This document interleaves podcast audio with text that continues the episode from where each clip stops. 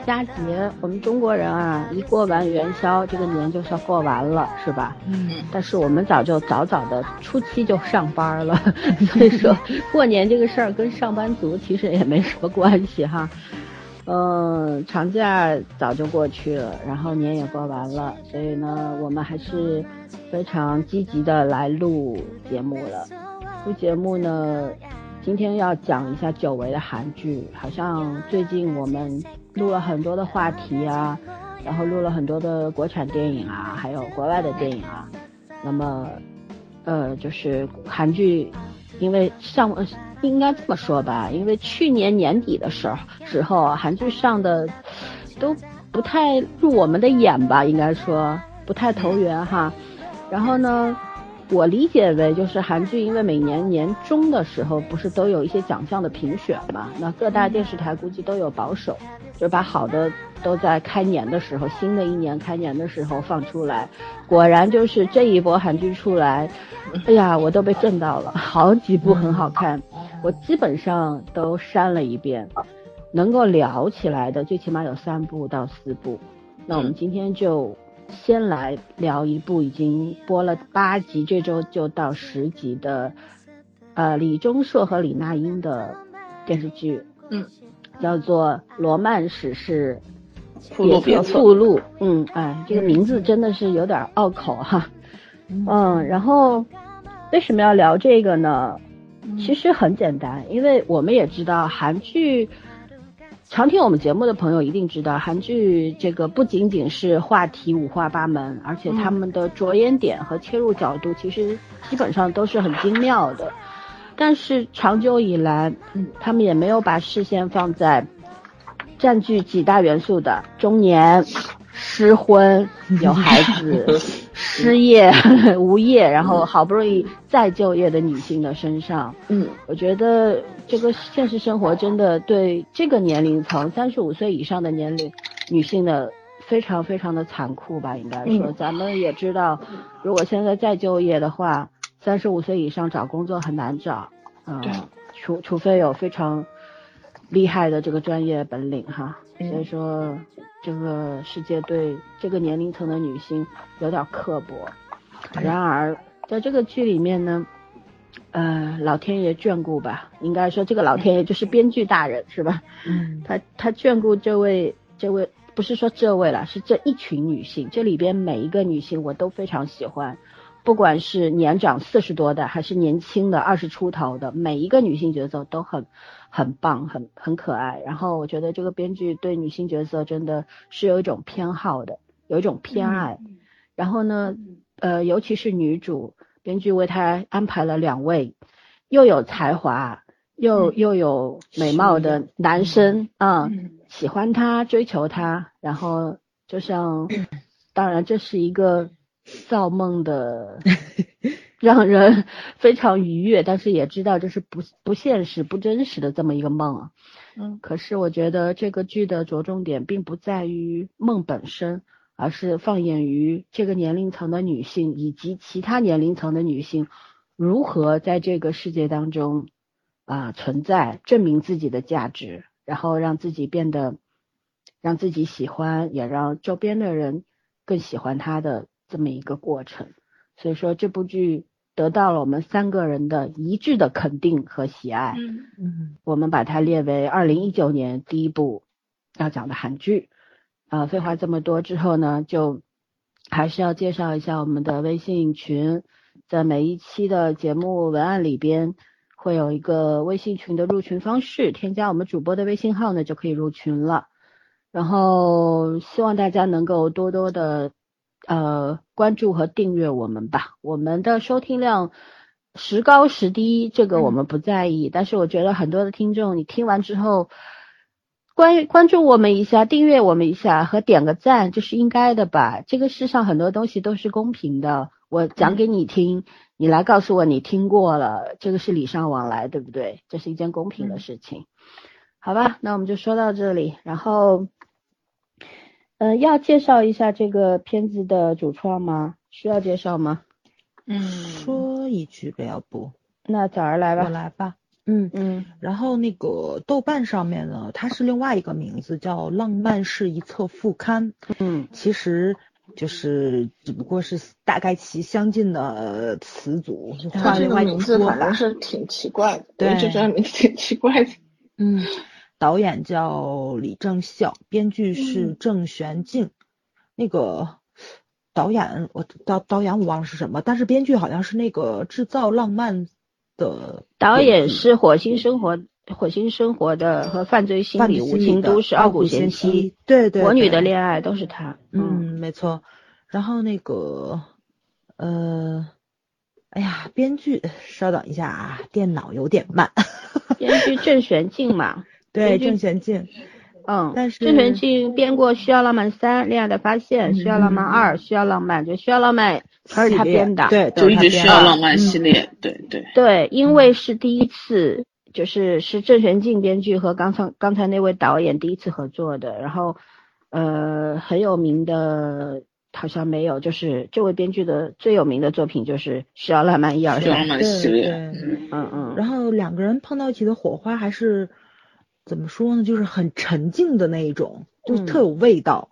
我觉得比他们两个人记忆，就是以前的作品，感觉更舒服一点点。嗯这是我个人的感觉啊。主演的话，男主是李钟硕，然后女主是李娜英，就是李娜英嘛。嗯，然后还有魏和俊、郑佑珍啊，然后就一大串的黄金配角，就是不管大家记不记得他们的名字，但是所有的都很眼熟。没错，对，类型是爱情喜剧片，然后二零一九年一月二十六日在韩国上映的。目前的话呢，就是豆瓣上显示的是十六集，咱现在已经看到了八集，过半了已经。嗯每集片长是六十分钟，对，然后嗯，没有什么特别需要去讲的了。大概其的剧情呢，其实讲的就是一个女主失婚的状态嘛，跟自己青梅竹马的这个弟弟在出版社里面共事，然后继而引发爱情这么一个浪漫喜剧片，呃浪漫嗯爱情片，不对，不是喜剧，浪漫爱情片，对，嗯，嗯，豆瓣评分只有七点八分，我觉得评的太低了有。点低。其实这个片子在我心目当中是超过八点五分的。我也觉得是对对对，评分，嗯，反正现在我个人啊，嗯我现在是各大网站的评分我都不看了，呃，但是 IMDB 我看了一眼，它是八点一，这个评分其实相对来说还是比较那个中肯的，而且是什么呢？有文化差异在里面，对，所以他这个分数我觉得肯定会比。咱们比较了解东方价值观的这种观众会略低一点，所以我觉得八点一在我接受范围之内。嗯，我觉得是这样，就是乐乐此不疲去评分的这些人呢，通常年纪比较小，嗯嗯，年纪大一点，就是真的会去好好看这个剧的，很多人其实不太介意，就不太在意别人打多少分这件事情。对，嗯对因为我想看嘛，我喜欢嘛。嗯，嗯，对，对，还有一些就是粉丝嘛，有些嗯比较弱智的粉丝就会觉得啊，女主这么老，然后配我们 年轻无敌的二硕，亏了浪亏亏了是吧？对吧？来打个一分，这种评论 就会拉低平均分嘛。评分没有办法，评分没有办法去严格去说的。对，所以我们今天也不评分了，嗯，我们先我等我等这个剧结束的时候，我觉得我们有必要再做一期的，因为我们实在太喜欢这个片子了。然后呢，我们先现在来聊一下这个，就是这一类韩剧啊，因为我们不聊韩剧的总的有多少门类，我们去聊一下这一类，就是它是那种爱情轻喜剧嘛，对吧？或者说一些言情的，但是不是不是很悲伤的那种不虐的这类片子啊，它为什么长胜不败呢？在呃观众群当中的这种反应，你们怎么去理解这个问题？嗯，轻喜剧爱情，嗯，嗯，我不知道你们俩有没有看过《需要浪漫》系列，我是看过看过啊，我是看我都看过，嗯没有？我好像只看了二还是三，就是那个谁的盛俊那部。嗯三嘛，哦，那个反正反正那部我是全看了的，然后剩下的两部我是看了一部分，我觉得，因为对第一部我是看的比较少，但第一部尺度比较大，真的，嗯，我是觉得这个编剧其实是承袭他以前的一些风格，但是，嗯，感觉以前他有一些在试水，嗯以前他是在试水有些东西，因为他还是要跟主流的这个市场去做了个迎合。然后这部剧我其实觉得他写的东西，一个是可能水到渠成，现在，嗯，这段时间吧，我觉得也可能就是说韩国市场的姐弟恋现在已经很成熟了，说白了就是，嗯嗯，他有些东西他已经可以写了。另外一些就是，嗯嗯，从去年我觉得韩国不是那个 Me Too 的事情，就是就是出来之后，然后嗯。有很多很其实是很极端化的，说白了就是女权主义比较抬头的那种片子出来，嗯，讲的比较极端，然后其实就出现了很多我觉得相对以前来说是大女主类型的爱情片，嗯，然后女女主比较强势，然后从年年纪也比较大啊，就是说的比较算的那种，嗯，不是像年轻小姑娘的这种，嗯，但是那个感觉还是跟那个那个怎么说，跟那个事件背景有点关系，然后另外。其实好的作品，就是真的是让人觉得特别好的作品，也并没有很多。可能，呃，有可取之处，但是我觉得还是会矫枉过正了，因为它毕竟是当时的一种一种社会的问题的激发吧。嗯，唉，但是这个戏，我觉得终于就是这是一个正常的情感状态嘛。嗯，然后我觉得这样是很正常的。然后至于韩剧的这种轻喜剧什么的，我其实是觉得以前。好像是来自星星的你吧，嗯，那时候不是谁说嘛？嗯，就说引进到国外的时候，老外都看傻了，就是 成年人这样谈恋爱，他们觉得不可能，就没办法接受，你知道吗？对吗？这到底是其实想表现什么？他们也都不能接受，所以，所以其实我觉得这个编剧一开始他需要浪漫是在有线台，我记得是有线台播的，所以它的尺度相对来说是可以放大的。然后这个编剧本身就倾向于写一些比较成熟的感情。嗯，就成年人的感情，包括谈恋爱的方式，然后这个剧，然后我觉得就是就是多种元素吧，天时地利人和都达到了，所以就是顺理成章的写成，我觉得写了一个对有一定阅历和年纪的女性来讲，是一个很真实的故事，很友好。就虽然韩剧对韩剧的爱情特别的擅长，但是我们不不可否认的是，很多爱情。就同档期的那个触及真心，其实那就是个童童话故事，嗯，比较比较相对来说套路一点童话故事，比较低幼，嗯嗯，对，比较传统，但是也不妨碍大家觉得它好看，因为起码撒糖环节人家觉得很甜甜嘛甜嘛，撒六十分钟啊，我都替这个话，人各有好嘛，这东西没有办法，但是我觉得就是这个剧的深度上来讲，就他第一次直面了很多很现实的问题，不除了就是刚刚森森说的什么大龄失婚的这种。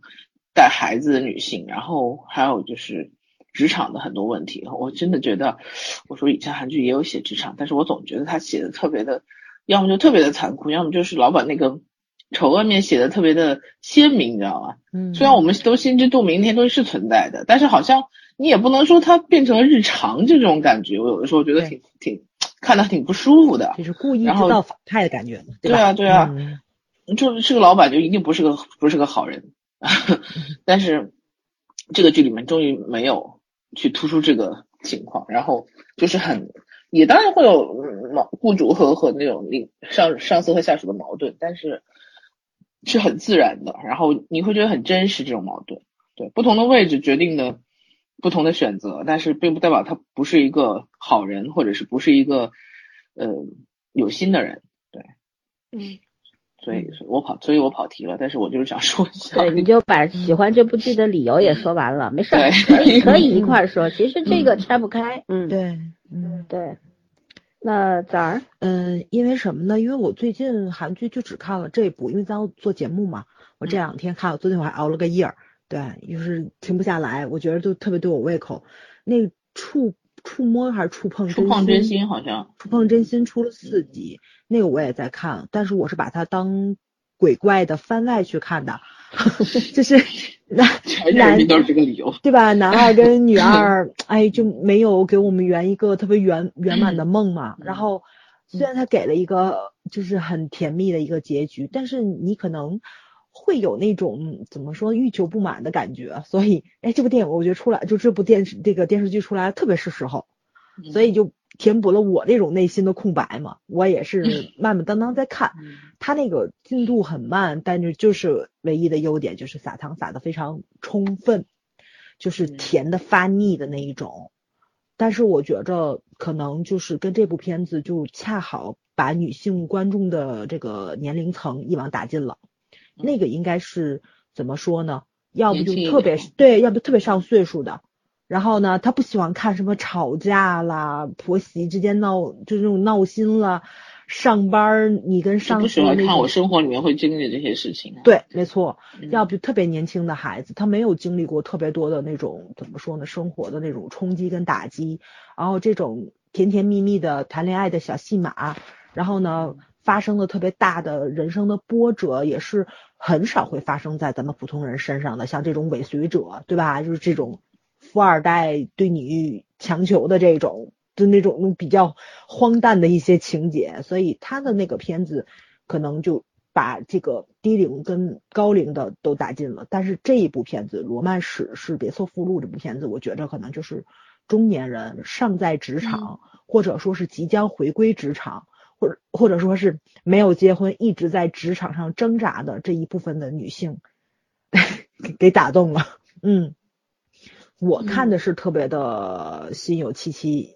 而且是什么呢？而且这个行业是我特别喜欢的，对，因为老孙看第一集就跟我说说你一定会特别喜欢，但我就一直没看，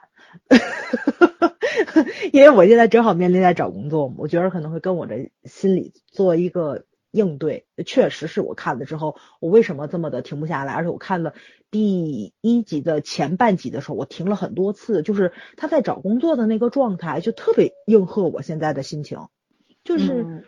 没有任何人催你，其实也，其其实我比他要幸福很多，因为我是没有孩子跟就是父母给的压力，跟这个房贷就是你马上就生存不了的这种压力我是没有的。但是我觉着我还是有很大的压力在，就是因为你不知道后面就是你的人生会发生什么，这份工作是什么，然后你要面临的挑战是什么，其实那种未知感。我觉得可能年龄越大的那种，就是心里面给自己的那种压力就会越多，因为你考虑的问题就多了嘛，对吧？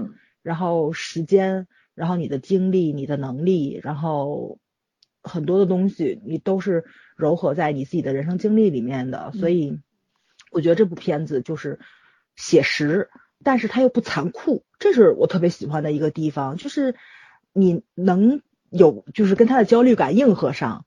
但是他不会扩大你的焦虑感，因为他所有的问题后面都有解决的方法，跟女主怎么去应对。然后呢，跟他的性格又不冲突，而且这个这个女主是一个很有智慧的女性，而且不只是她，这里面所有的女性坚强。对对对，其实我觉得不是坚强，是坚韧。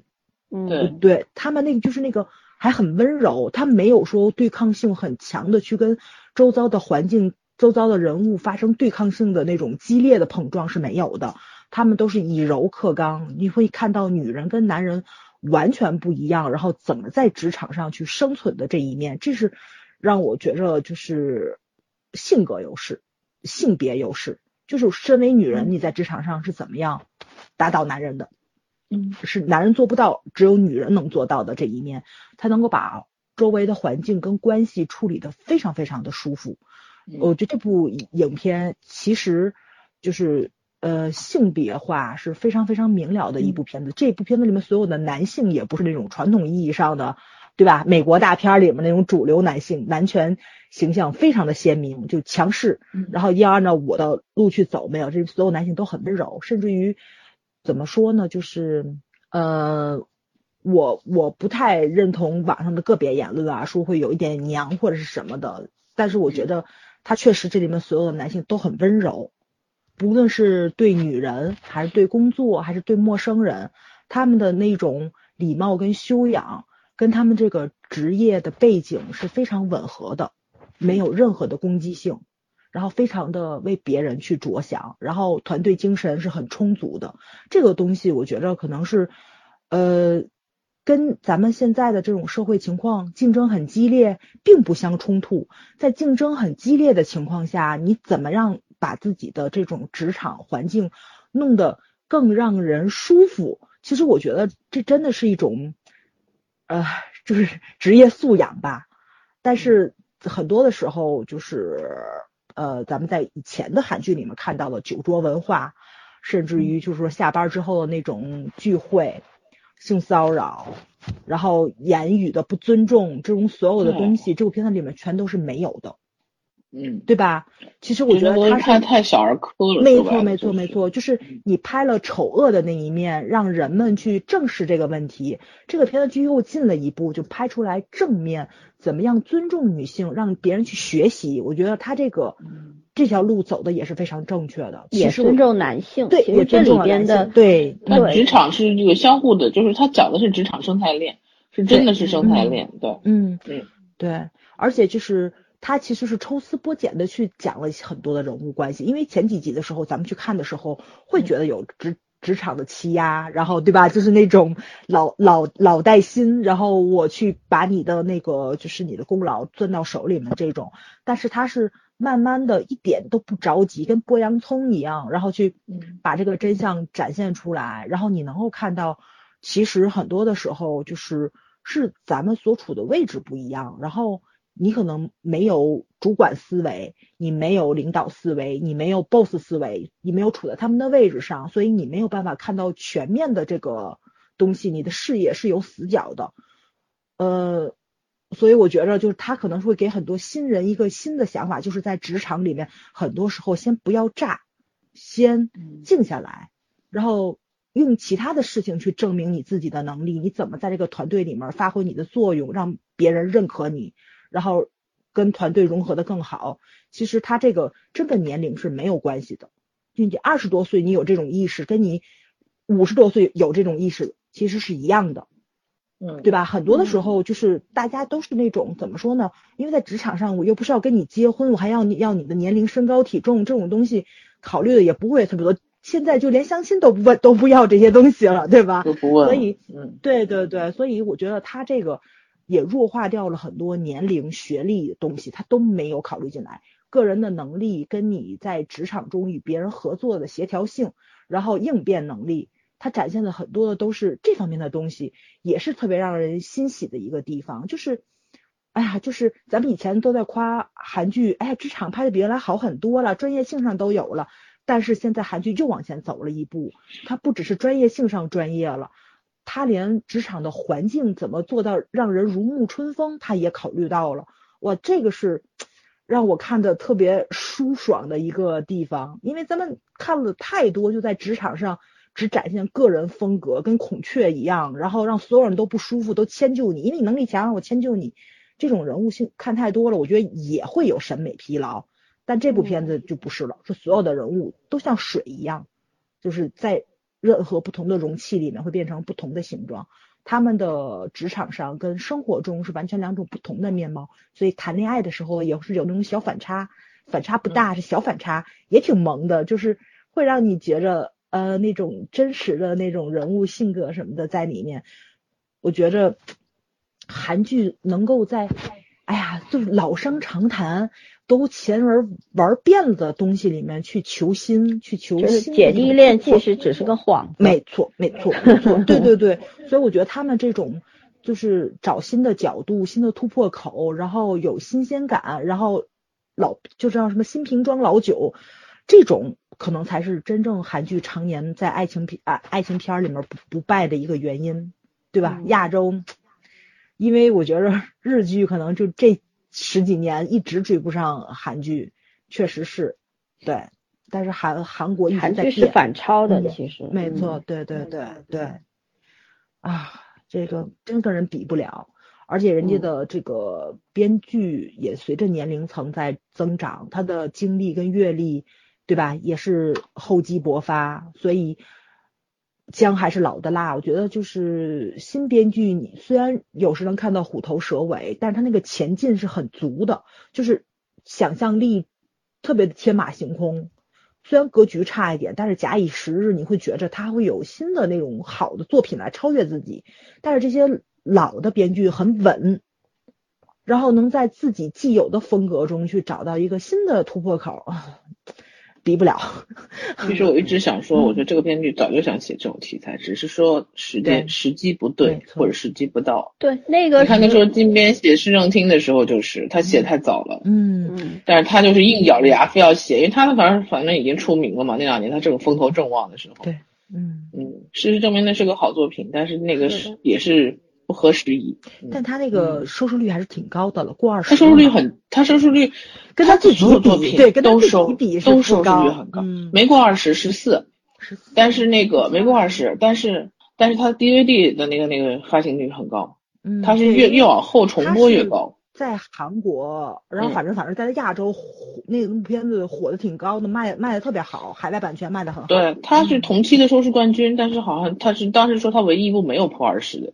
嗯你印象啊，反正那两年韩剧确实实收视率高是真的，对对哪像现在百分之十个点儿都恨不得对那什么都闹一闹的破纪录了。嗯，嗯 现在有网络分流嘛，没有办法。对嗯对，嗯，唉，反正我呢，我是这样认为的，就是这个，因为框死了一个范围，对吧？是爱情轻喜剧，其实比较经典的，我们都数得出来的，《请回答》系列，嗯够够经典了吧？嗯我我当时就是《请回答哎你》们你们上一部就是类似于这样子的片子，你们还印象中是哪一部？就是类似于这样的主题的，嗯，就是讲那种类似嗯，在在生活里面其实不是很受欢迎的女性的这种。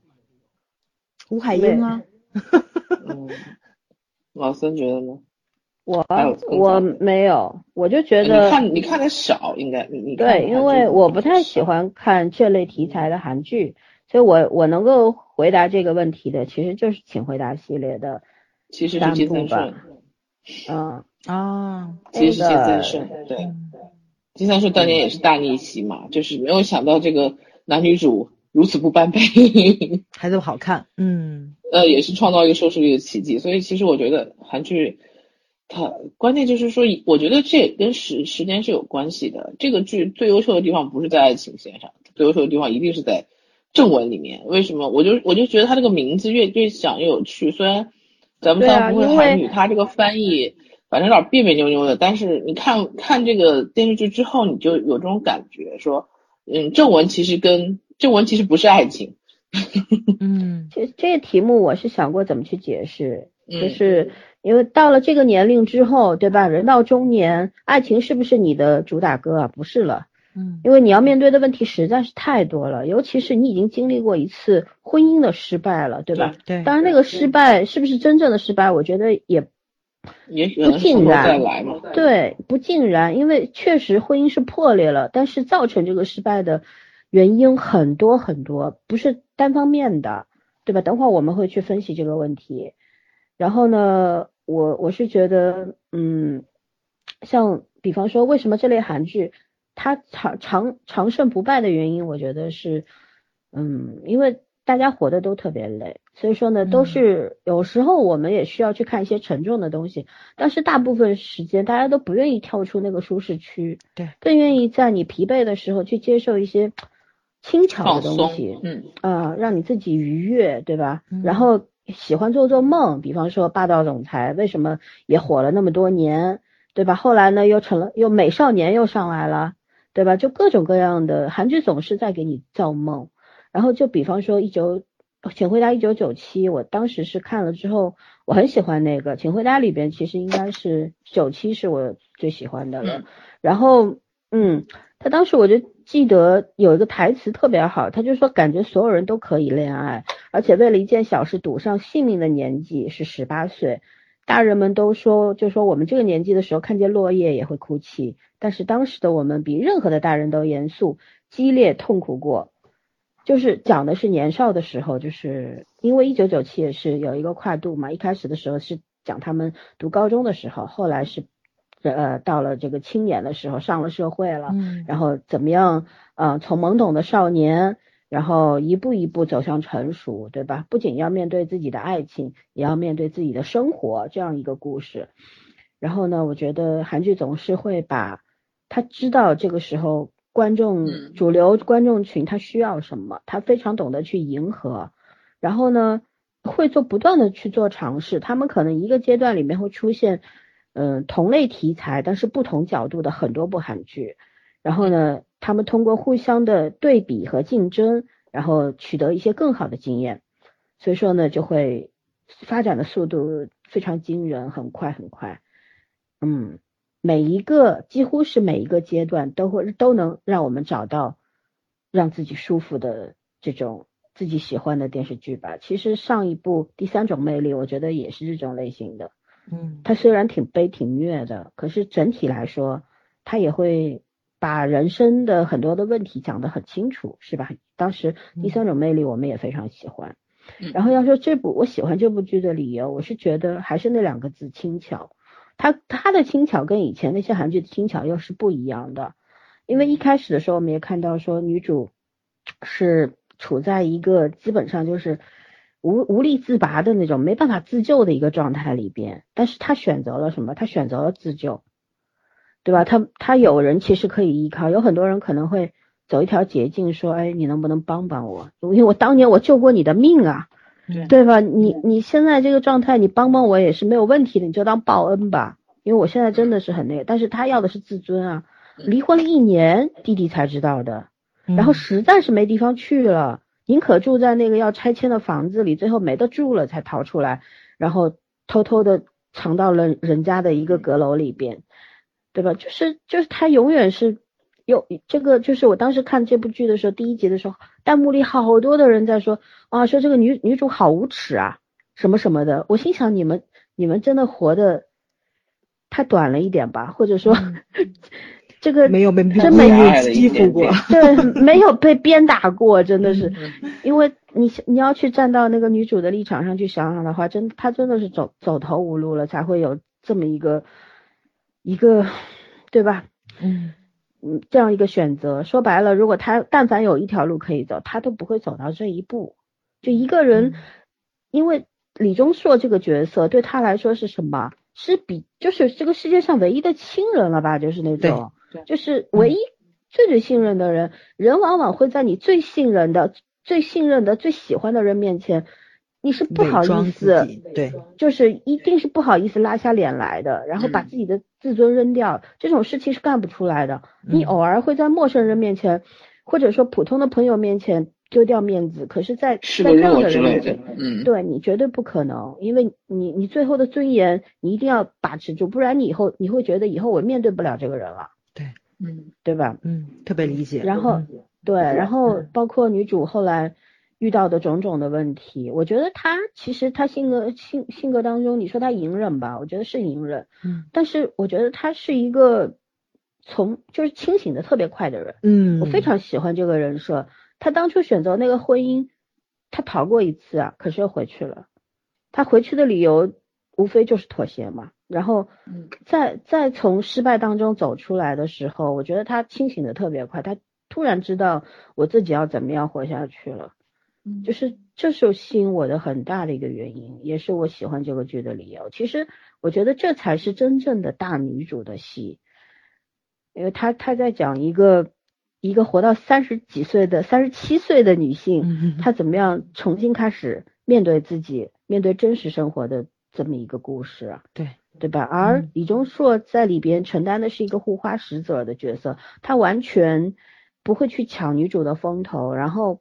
他永远是默默的站在身旁的那个人，守护者。对我看到他的状态的时候，我就想到了那首《致橡树》。我觉得以前我们读《致橡树》的时候，总是觉得应该是这是一个女性角度的，对吧？总是想要与男人比肩。可是，在这个里面，李钟硕这个角色承担的是什么？是我已经在这儿了，然后我就等着你走到我身边来。我不会去像霸道总裁那样说，因为我爱你。嗯，就跟那个奈何博士要娶我一样，因为我爱你，所以我要骗婚，对吧？然后我我要趁人之危。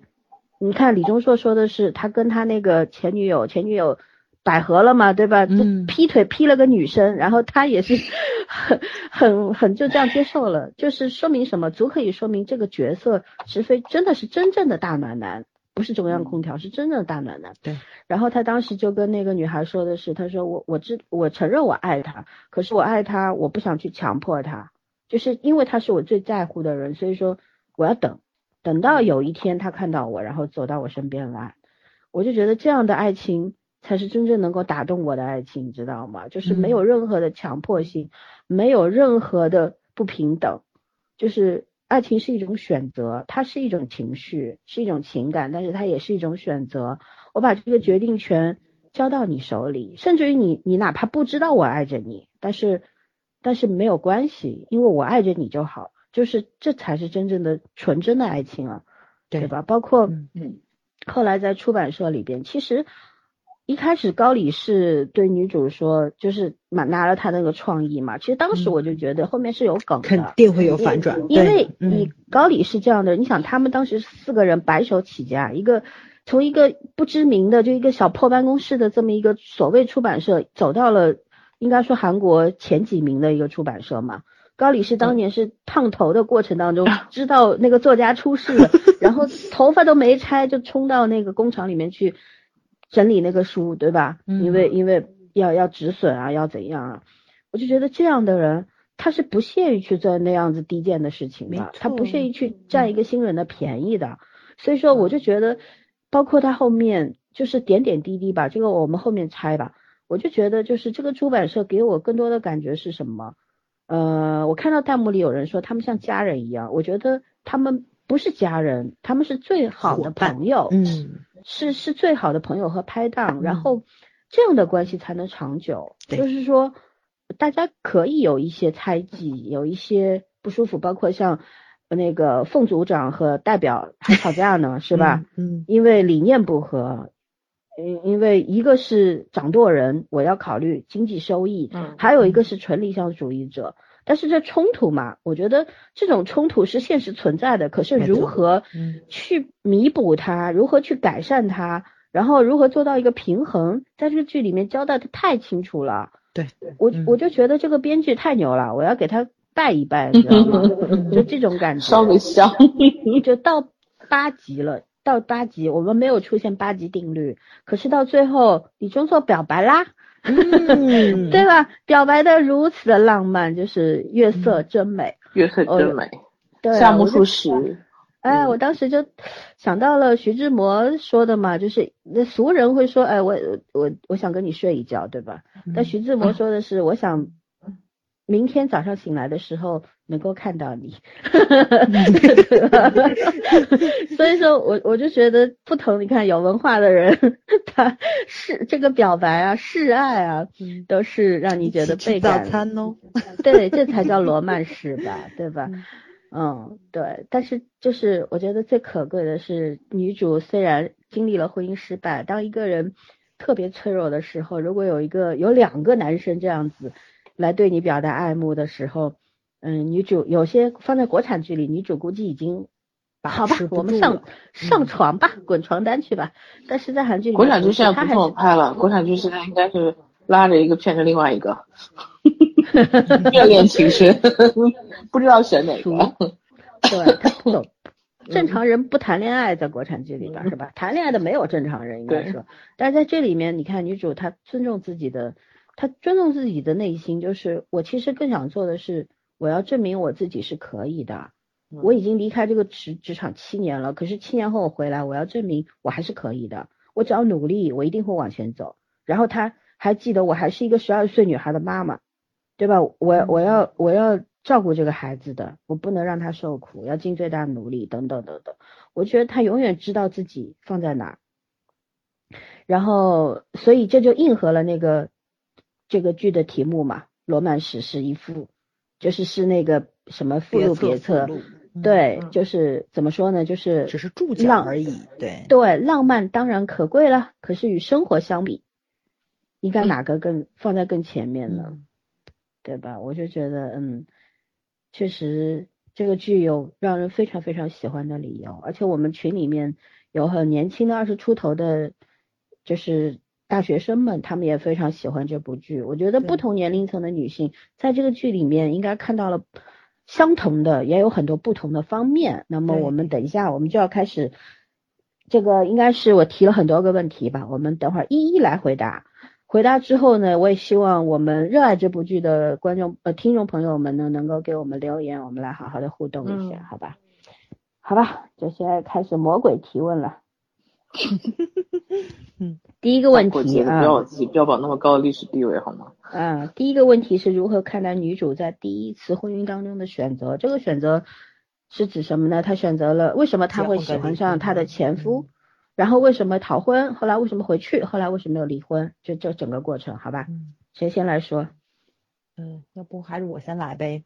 嗯嗯，其实我觉得女主在台词里面已经讲的非常清楚了，就是因为二硕演的这个角色，我觉得他其实是不疾不徐的在给女主下套儿，就是那个小陷阱设的非常好，就是他其实很了解符合。那个我们这个什么守得云开见月明这种没错，没错。因为从他们两个人的这个互动里面来说，他其实是特别了解女主的，就很多问题他是不用张口去问，他是知道女主是怎么想的，但是他为什么要去问？他其实我觉得很多时候就是给女主一个那个就是就是一个既定的那个什么，就是说我对你是有好奇心的。然后我想知道真正的原因，我特别在乎你的选择是什么，所以我觉得很多时候就是他那个就是这种感觉营造的非常好，因为我觉得女人其实是比男人要敏感的一种生物，这这这嗯我没说错吧？对，就是那种就是小雷达，就是你喜欢我，你对我有没有意思？现在要回答女女主第一次婚姻的选择，不是不是男主对待女主的方式。我知道，我知道，我知道。嗯嗯对我我我不是跑题啊，我就是想那个什么嗯一下。对对对。靠，你这圈儿绕的够大的呀！来来来，你继续。嗯，那个就是就是其实其实女主她到第八集她不是感觉出来了吗？就是、嗯而且她这个雷达在男二身上是没有失灵的，他为什么就只有在那个谁在这二叔的身上失灵？我觉得一个是他可能真的也没有把他当男人看，只把他当弟弟看，还有一个原因就是女主自己说的，她可能真的没有爱过，她不知道真正的爱情是什么，就所以男二一叔喜欢她的时候，他就有点就跟年轻的时候一样了，小鹿乱撞。所以二叔最后特别生气的跟他说，婚过，但是没爱过。对对对对对，又跟他说的是，重要的不是他怎么想，重要的是你自己怎么想，你到底喜不喜欢他，你想不想跟他谈恋爱，你想不想跟他进入一段那种新的关系里面去？所以我觉着他这个挺有意思的，呃，从女主的这个人设上面走，咱们看的很多时候韩剧，不管是韩剧还是哪个国家的剧，就是女主人公多多少少都，嗯，就算说是纯情纯爱片，没有谈过恋爱，但是多少他知道怎么爱，或者说是爱情是什么，两个人在一段关系中怎么样相处叫做相爱。但是这个片子，他就展现的是一个三十七岁的女人，她还是不知道爱情是什么。但是我觉得挺这种人很多，对对对对对，但这你知道吗嗯，你也不知道。我也不知道，对啊，我没谈过嘛。对对对对对，我只能说纸上谈兵啊。就很多人都会拿这个来反驳你嘛，你有没有真正我也不知道。嗯对，嗯因为你可能不去相处，你不去跟另外一个人建立一段这种真正的关系跟链接的话，你永远没有办法体会那个就是那种沟通是一种什么样的感觉。所以我觉得嗯他这个是写实，就超级写实，就是呃特别 真实的再现了很多人恋爱、结婚的一个离婚的一个正常过程。嗯对吧？他的这个第一次婚婚姻的选择是大多部分人都会去选的，就是你因为你没有强烈的爱他，你只是很水到渠成的走到了那一步，所以你在结婚的时候你会恐慌，你会想逃离，但是当你逃开之后，你就会发现你逃开了的很多问题你是没有办法处理的，然后你要面对的是什么？你比就比你结婚要面对的那个还要可怕，所以你就回去了。然后呢，浑浑噩噩的过了十几年，然后呢，然后不爱了，然后婚姻破裂了，你又想挽救，然后你又没有办法控制自己的情绪，然后特别好的梳理这段关系，所以婚姻走向了破灭，然后两个人分开了，离婚了，然后你要重新走入职场，他这个流程，我觉得很多离婚的流程，对，这这就是个流程啊。嗯，很多人都经历过，不，你就算自己没有经历过，你也听过。而且我觉得这个故事并不新鲜，这个故事可能会发生在咱父辈的身上。别说父辈，我们这代人，我们后面那两代人，对，每代人都会。其实这个跟年龄没有关系，跟你经历的社会背景也没关系，这是关乎人类情感的一个问题。人总是在你觉得最容易的事情上面犯错误。没错，没错，没错。嗯，所以呢，我觉着就是女主的那种懵懂跟对爱情的那种怎么说呢，就是呃深入的理解，没有随着年龄增加，这个设定也挺好玩的。而且你能够看到二硕他到现在这个三十多岁的时候，他爱的特别的清晰明了，这个也不是因为他长了年纪他就有的，他从意识到自己喜欢女主开始，他就是知道真正的爱是什么。我觉得这个这个这个也是挺好玩儿，就是说，其实这个怎么说呢？就是爱情这个东西，就是你怎么样去爱，然后你怎么样想要什么样的恋爱关系，反而回答恋呃这个恋爱问题，真是太为难。太太麻烦了。对，这你说你让我这种啊没有谈过恋爱就自己聊婚姻聊爱情，哎，你给我举例子是可以，吃过猪肉还没见过猪跑吗？别别别举例子，我觉得其实我知道，我完全理解你在说什么。嗯你就说，就是有很多人，哪怕活到六十岁，别说三十七岁，活到六十岁，可能这辈子，结婚了，儿女成群了，孙子也有，孙女儿也有了，也有了，但是他没有爱过。嗯，很多，包括我们现在有很多人匆忙的走进一段婚姻，那是因为觉得差不多，这个人差不多，就就差不多，他可以跟我建立一段感情关系，我差不多爱上了他，我们差不多可以结婚，差不多可以生个孩子，差不多离婚吧。对，就就这样，就是很多人生活其实是根本就不知道，有应该说绝大多数的人是不知道自己为什么要去走进一段婚姻，要爱上一个人，然后就就骗自己说爱有什么原因呢？没有理由的，爱上一个人就是没有理由的。我愿意跟他结婚是因为、是因为他对我好啊，我我想跟他给他有一个家，就是这样。就这这些理由，就我们冷静下来想一想的话，它是一个很好的理由。婚姻是需要冲动的，可是有一句话不是叫冲动是魔鬼吗？对嗯对吧？嗯。嗯，你就是要表达这个意思嘛？对对对对，我就是要表达这个意思。对呃就是其实你人的那爱情领悟跟年龄是没有关系的。对人的嗯理智也不是随着年龄而增加的。没错。嗯，嗯，人的嗯理智只会随着你吃过多少苦、摔过多少跤、站起来多少回而增加，嗯对吧？嗯，嗯，还有我挺想为女主的这个前夫说两句话的。我没觉得这个男人是渣男。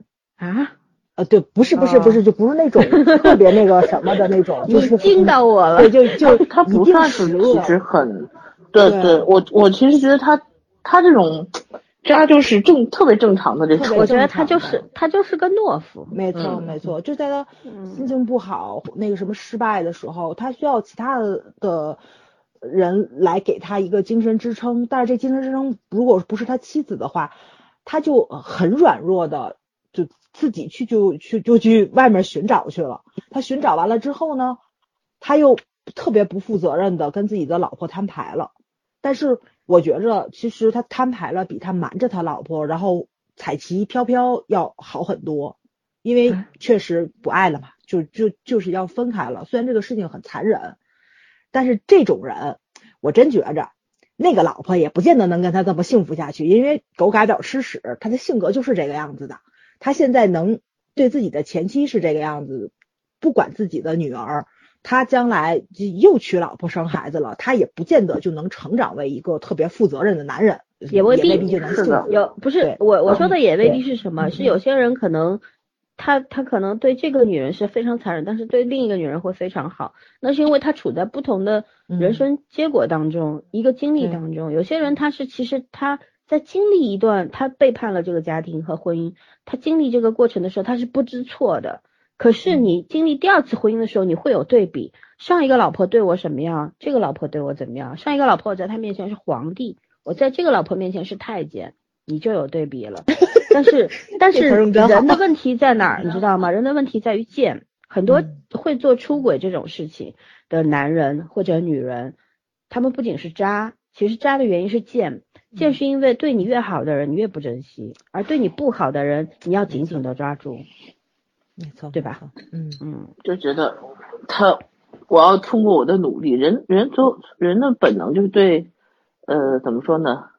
来之太得来太容易的东西没有珍惜感。是啊，就是征服和被征服的关系嘛，在征服和被征服当中不断的挣扎，然后啊一会儿上风一会儿下风嘛，就是这样。嗯，唉，来春天来讲讲，到手的便宜不要占。嗯，你来聊聊看女主第一段婚姻的看法。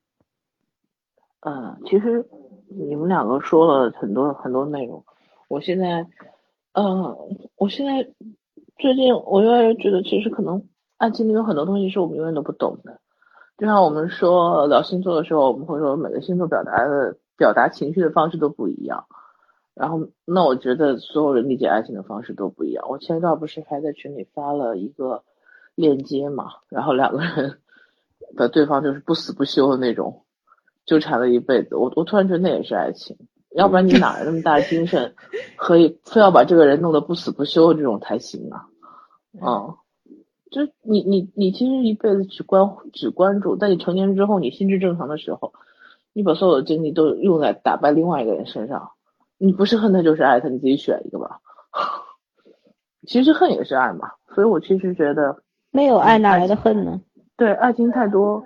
爱情太多表达形式了，表现形式了，嗯，所以，呃，我觉得女主只选了一种很多很多女人都，嗯，都都会采用的方式，对，就是我我喜欢一个人，我会想把我所有我能给的东西我都给他，我这是通常是很多女人都喜欢用的方式，嗯，然后说不上对或者错，就是如果你有那本事把你老公攥紧，也算也算可以的，有的女人是可以的。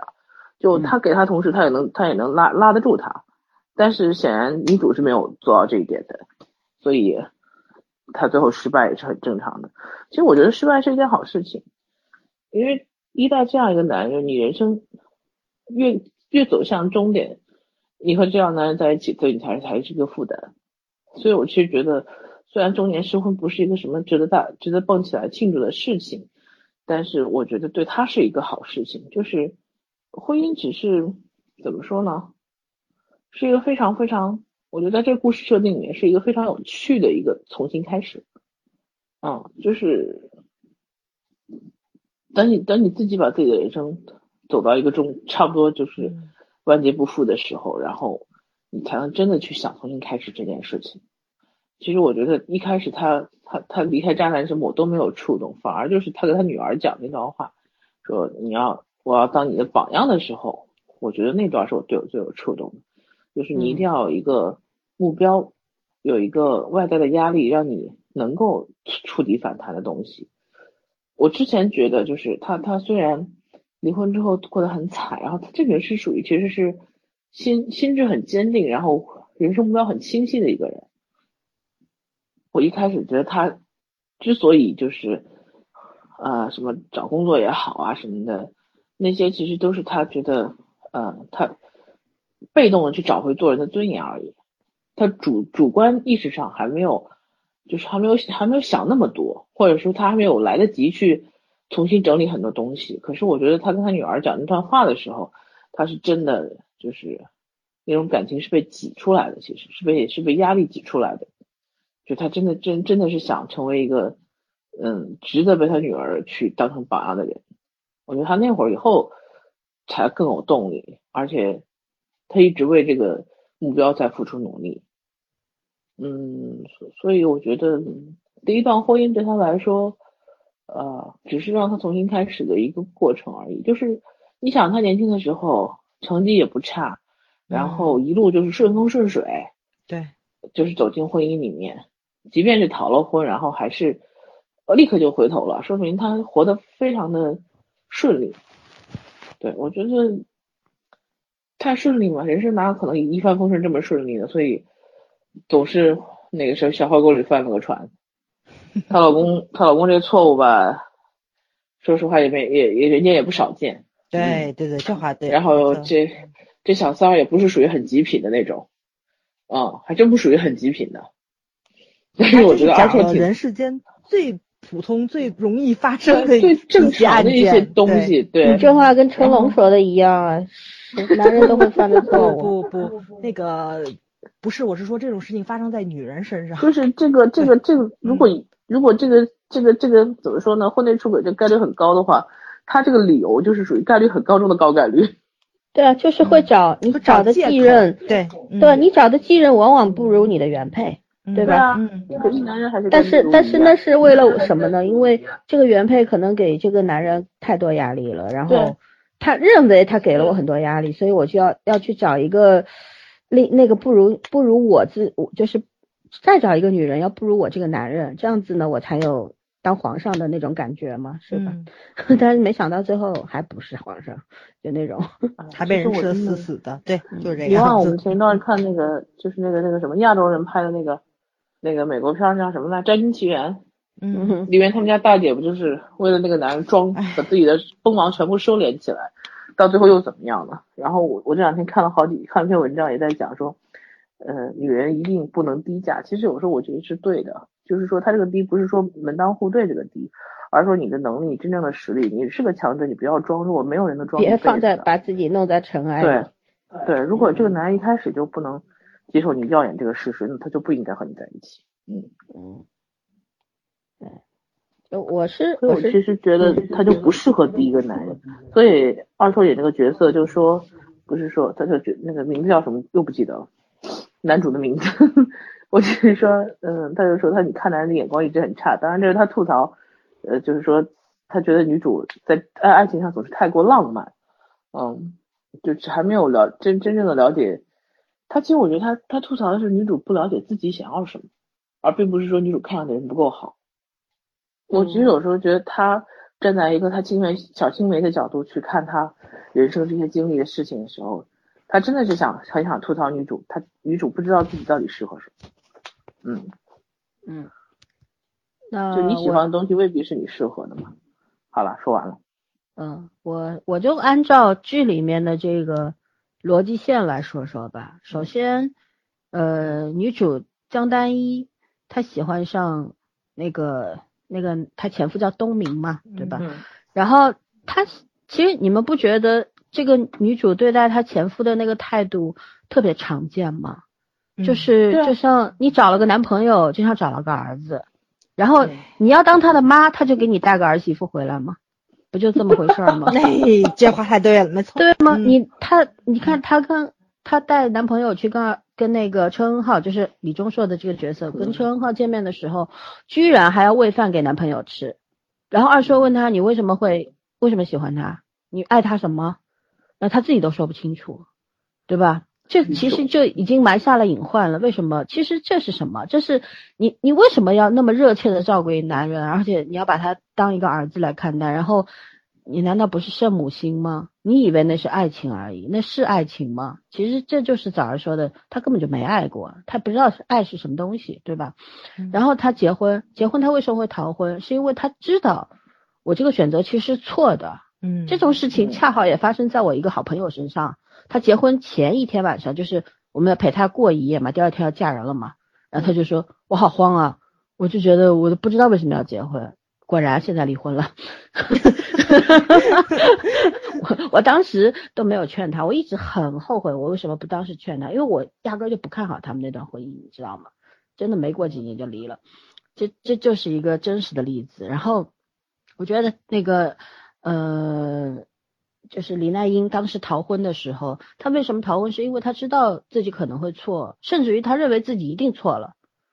可是她当时为什么逃了又回去呢？第一呢，嗯，人总是有有一种受情感调拨的一种动物，总是逃不出逃不出那张情网的。这个情网里面不单有爱情，还有亲情。因为他当时提出了一句，说了一句台词，说我妈欠了很多钱，就是新房里所有的。等于说，所有的那些装修什么都是他们家出的，女方出的，然后他妈欠了很多钱，连贷款还没还清呢，对吧？借了很多钱。嗯。如果说他逃出这个婚姻的话，是不是太对不起他自己的妈妈了？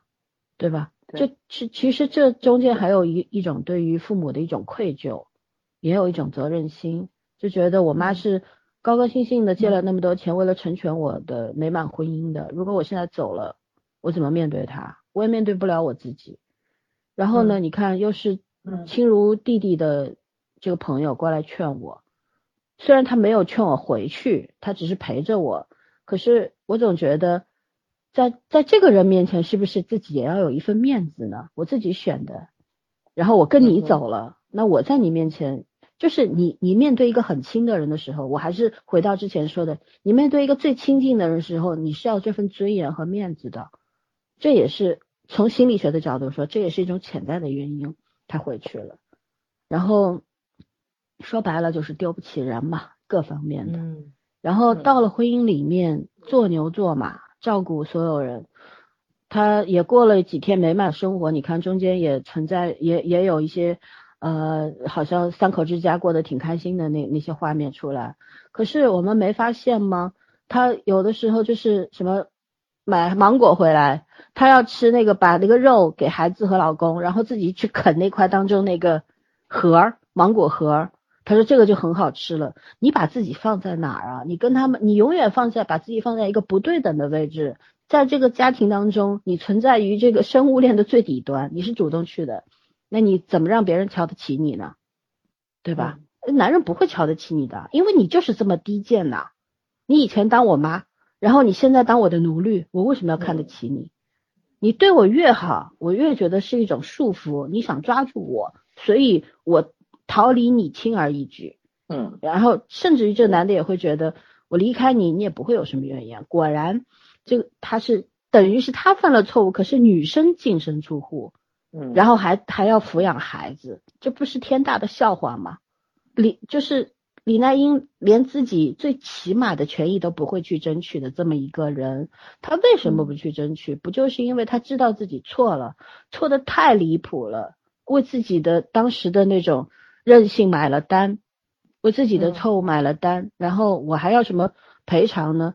我什么都不要了，我重新来过吧。其实那种重新，那个就像你们刚刚说的，他的一开始的重新来过，不是真的重新来过，不是真的勇气，而是憋了一口气，我要证明我还行，对吧？然后他第八集里边，他跟两位领导说的时候，他说我那段时间太可怜了。对吧？整天哭啊、求啊、挽留啊，这是很多女性要做、会做的，在背叛、被背叛的时候做的事情。就是，但但那个是那个那种可怜是什么？这个里边的可怜，为什么当时他们在里边哭，我也哭了？我觉得那种可怜是什么？是你把你自己的自尊心完全扔掉了，狠狠的踩在脚底下。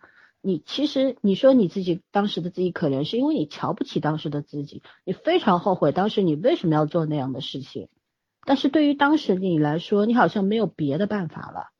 我除了哭和跪求挽留，我没有别的办法了。所以，然而你还是离开了我，而且他心里也知道我哭求也没用，你还是会走的。但是这件事我一定要做。这个这个怎么说呢？就很多人会选择这样做，不仅仅是因为。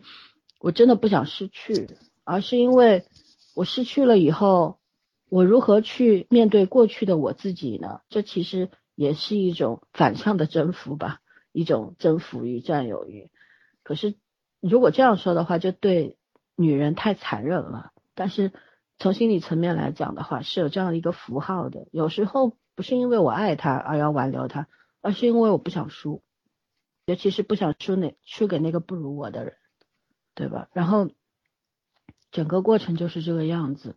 但是就像圈圈说的，后来女主为什么突然突然明白过来？就是一呢，是因为她她在出版社也受到了打击之后，对吧？她认为受到了打击，然后要做女儿的榜样。我觉得还有一个点是，她后来她其实一开始在出版社工作的时候，我觉得也就是那种我好不容易找到一份工作，我做牛做马也可以，我就低头做人吧那种。嗯，但是。没有主人翁精神的，但是后来他就是耳濡目染，看到了这个出版社是一个什么样的状态。每个人都是真正的热爱文字的，热爱文学，热爱书的，每个人都在为这份事业打拼，然后付出，不计较得失。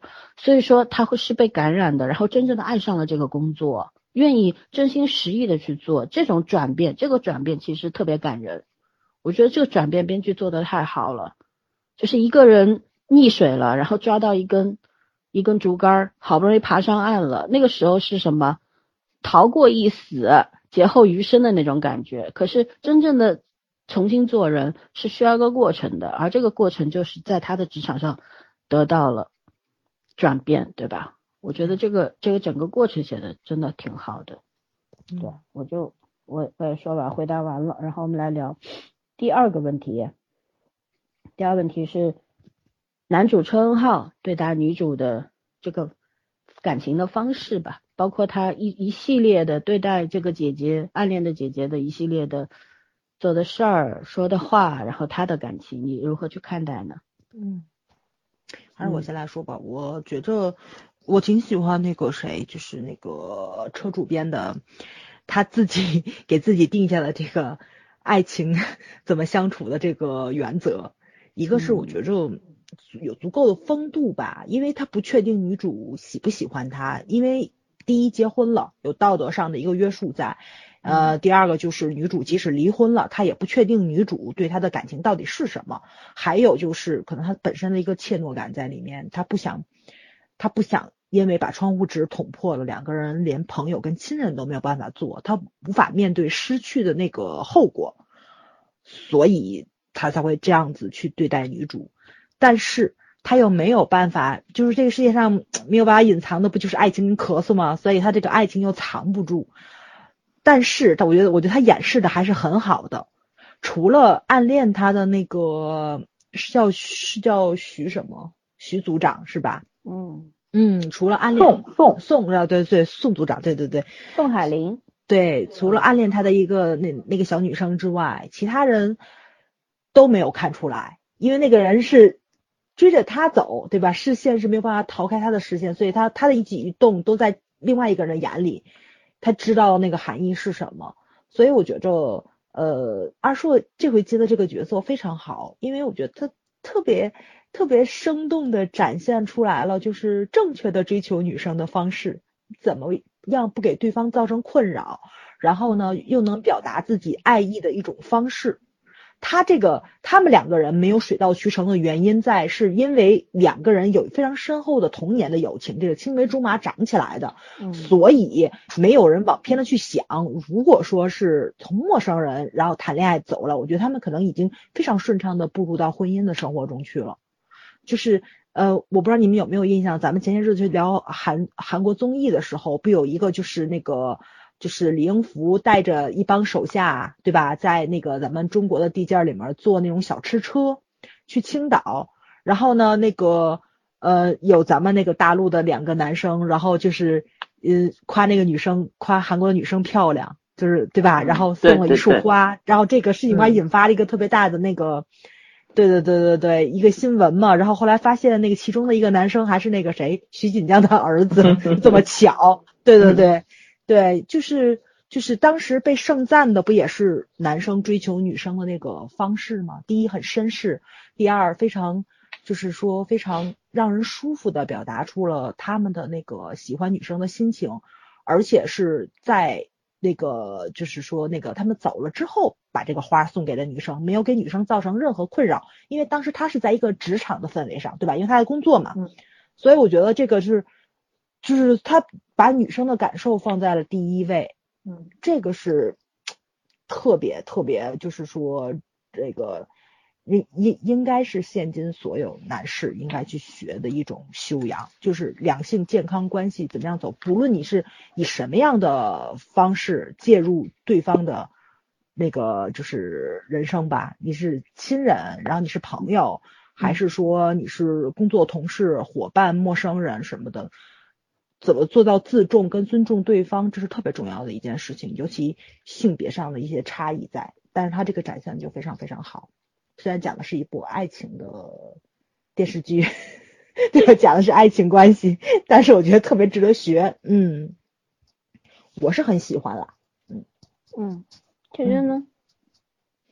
嗯，我其实觉得，呃，女主对男主的意义在于他，在其实是男主爱情的开始。也差一点，基本上算是他爱情的结束，不是说，就是说，不是说从此以后，呃，我我怎么理解？就是说，因为男主和女主是青梅竹马长大的，所以男主一直看着女主，就是在感情里面各种情况，他可能开始还没有意识到他喜欢女主，等到他意识到的时候，女主已经有恋爱对象，虽然他也很不爽，或者是很不屑，但是他他是很绅士的这种，就是属于他可能也没有没有想过去对，没有想过去横高夺爱这样子的一个想法，而且他也明白女主对他没有，起码对那个时候对他是没有一个男性的概念的，说白就是弟弟啊，所以对没有必要去做这种事情，他去伤害女主，他其实一直很保护女主，然后呃，到后来就是女主结婚之后。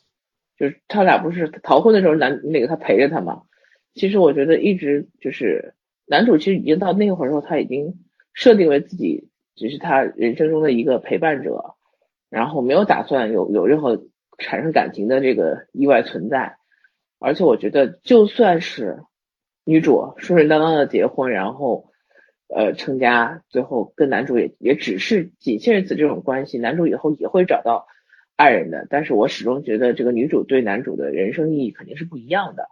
对，嗯，怎么说？有点说没有得到过是最好的嘛。嗯，但是偏偏女主的人生出了个岔子，出了个岔子之后，呃，然后男主突然就不一样，男主的地位突然就不一样。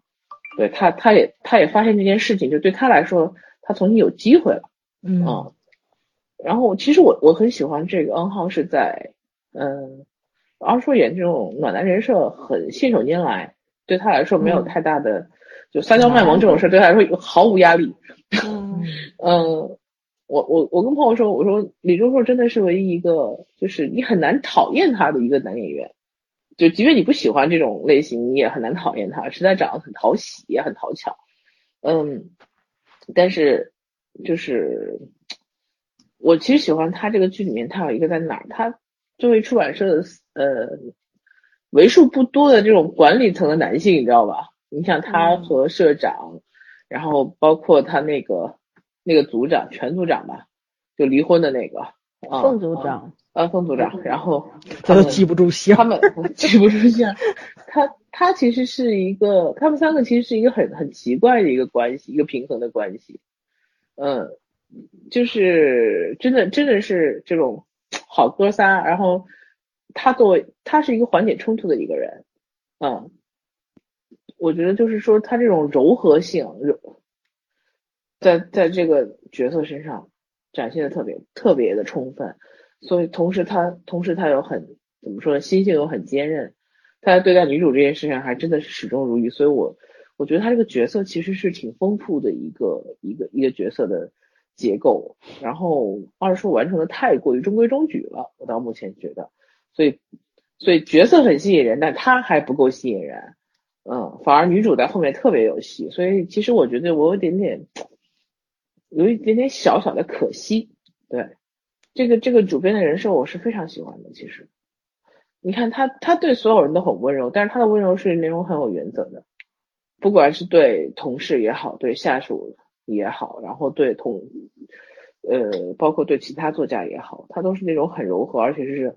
很沉默的柔和，嗯，我觉得这种这这这种这种画风的男性在韩剧里面，呃，以前也有蛮多也有，但是他的那个，嗯，怎么说丰富人物结构的这个方向好像没有在这个角度出发过，嗯，对，我所以，嗯，哎，他和他和女主实在是特别，我觉得他俩其实很有默契。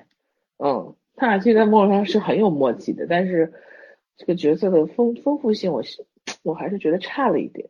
就他有有那个设定在那个里面，但是完成完成度上，会让我觉得这个这个人物还是差了一点点，太像一个小，呃，也也跟他长相有关系，太像一个年幼的小弟弟了。我觉得他应该会稍微再看起来稍微成熟丰富一点点，略单薄是吧？嗯。因为你想，如果一个角色小于，就是一个演员的演技小于这个角色设定的话，其实是过于平面化。嗯，就我给你，我给你，就是有，呃，剧本有有的这些部分他都完成了，但是你并没有看到惊喜。嗯，我觉得二硕的问题是出在他以前所有的角色都是苦大仇深，没爹没妈。这里边虽然他没爹没妈，但是他过得还不错，还谁说他没爹没妈？他他爹有爹的呀，死了吗？爸爸，他爸爸就是那个作家呀，对那个还没封笔的作出现家呢，。不知道在对，哪里。死没死不知道，对但是他妈妈不在了，因为他当时李奈英讲过一句话，就是我还跟你是妈妈不在还是爸爸不在，说跟你的继父还是继母打过官司，帮你抢到了遗产嘛，不是有一句我忘记了是继父还是继母，反正有一个总归私生子之类的那种。呃，要不就是不在了，要不就是离婚了，反正不知道。就是不管怎么样，这个这个里面这个角色他没有苦大仇深，所以说我觉得他可能不太不太适合，不太适应是吗？是不太适应，因为这个角色他本身虽然看上去是是比较随性的，对吧？然后，但是他其实对对也要求很高，就是说这个角色他富含的这个人性的部分，还有他人的原则、性格部分，其实要求很高。二二硕有点摩羯座，对，很像，就是那种其实这个角色的分寸感是要求很高的。我对这样说，就综合你们俩说的，就是，呃，车恩浩这个这个人设啊，这个角色最吸引我的地方是在于他他的界限分明，他无论对于人、对于感情还是对于职场，他都是界限分明的。我们我可以先从他对女二的那个态度来说，对。他其实嗯。早就发现女二所有写给他的信了，可是为什么他不打开看，然后还是要把它放回原位？但是女儿后来也发现了，她其实知道他对她的感情，可是春浩也知道，如果一旦他不管他，首先他肯定是不会接受的，因为他心里有爱的人，嗯，他不应该去给别人希望嗯，对我，我不爱你，我不应该给你任何希望，但是我不想失去你这个朋友和好搭档。你是我的好朋友，我也是不想让你尴尬，嗯，对，又是我的好搭档，我不能因此让你受到情感上的伤害。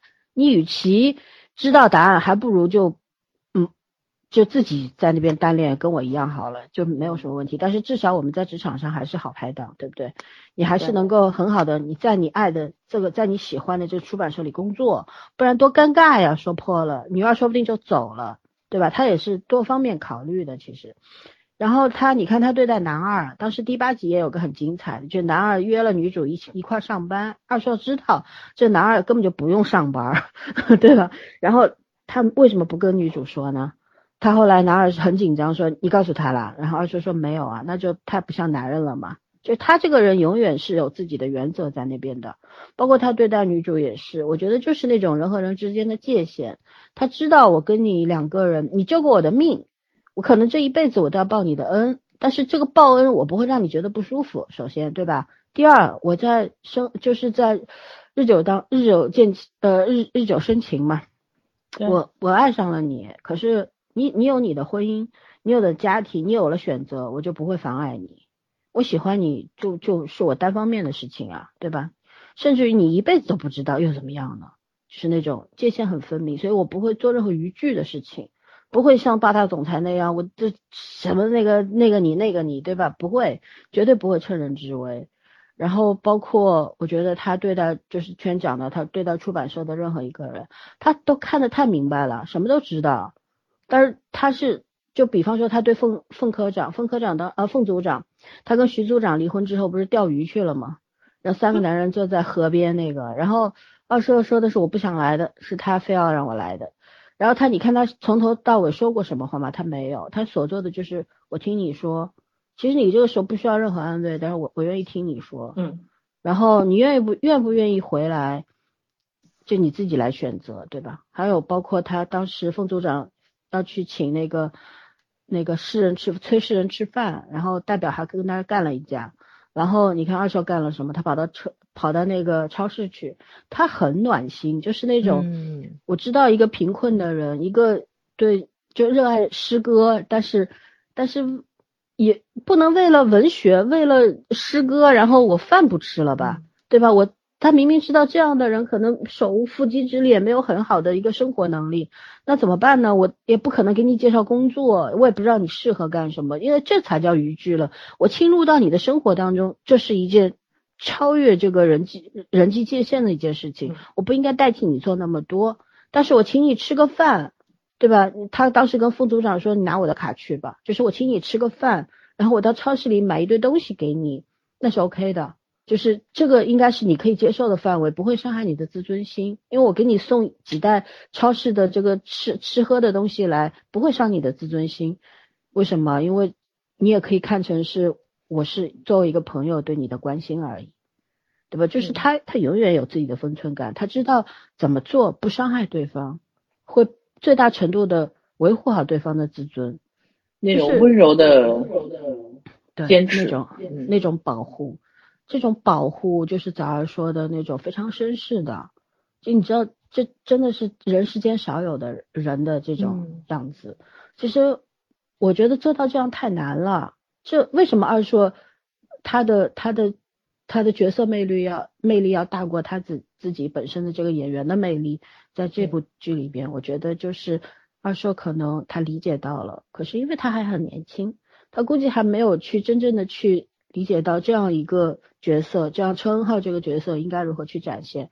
可是我觉得他即便没做到十分，八分是有的，嗯，嗯还是不错。李奈英带他戏带的也很好带的。非常好。嗯，我第一集我就跟你们说，我说二硕是被女主碾压的，演技方面没有办法，没有办法。女主拉着他跑。的，哎呦，嗯快得了对吧！女主的弹幕里边骂的快快到泥儿里去了都。可是我们也看到看，弹幕，嗯可是后来也看到了很多人还是越越来越接受女主，说女主嗯越来越美，觉得她特别棒，对吧？其实人有一个接受的过程，我们要去接受这种不接受。就是很多人一开始为什么会骂女主，无非就是粉丝心理嘛。就是我觉得你，我们二说在我们心里就是神仙啊。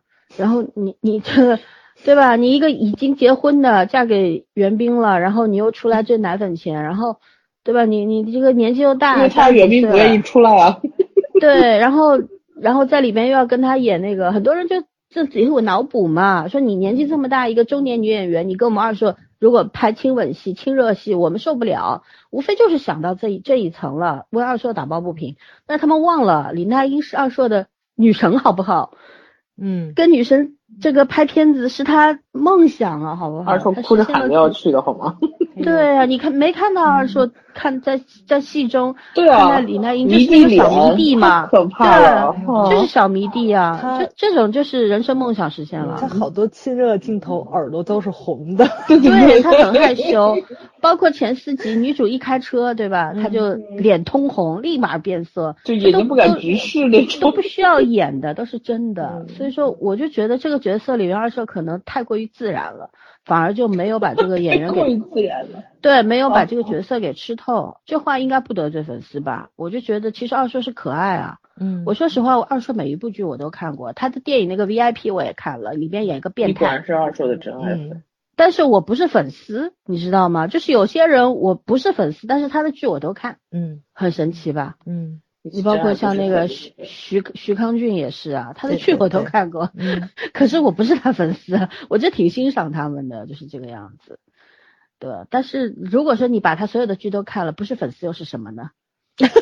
这倒也是，对，无法反驳。嗯嗯，我我就觉得，对这个这个男性角色，其实这这个剧里边，这个不管男女主还是，其实每一个角色都非常站得住，非常立体的。对，嗯，我我期待二硕能够后面把这个，其实第八集后半程他已经上来了，他我觉得他已经可以达到一个非常好的一个状态了。嗯，进入的有点慢，这个角色，他嗯。他当时女主被吓到了，听到二硕说那个月色真美，我也对你说过这句话的时候，他吓得，她二硕那个表现是非常稳的，超级稳，他就是这样看着他，然后女主问他你是不是喜欢我，当然没回答嘛，要看第九集了，但是我觉得他当时那个笑，他那种笑就是我稳操稳操胜券的，但是嗯。我稳操胜券的月色就是很美啊。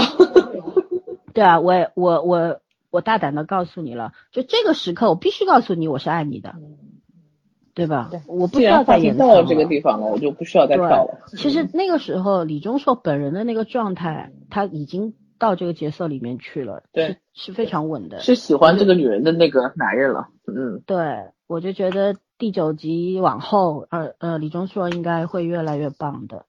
对，其实李钟硕是有演技的，不是没有演技，而是觉得，而是觉得这个他角色进步太慢。嗯，对这个角色的态度，这个角色深度有点深，就是这样。嗯，希望不要被粉丝骂我，我骂我们。然后我们回答第三个问题吧，是重点部分了，就是女主在职场中的表现，以及此类此类女主在职场中的困境吧。其实我们刚刚也有讲到一点，对吧？可以继续补充。嗯嗯嗯，还是还是我先来吧，我长话短说。来吧，你一个失业人员，你来啥呀？失业人员，我觉得要么这么狠。女主在职场上的表现，其实还挺有教科书级的意义在里面的。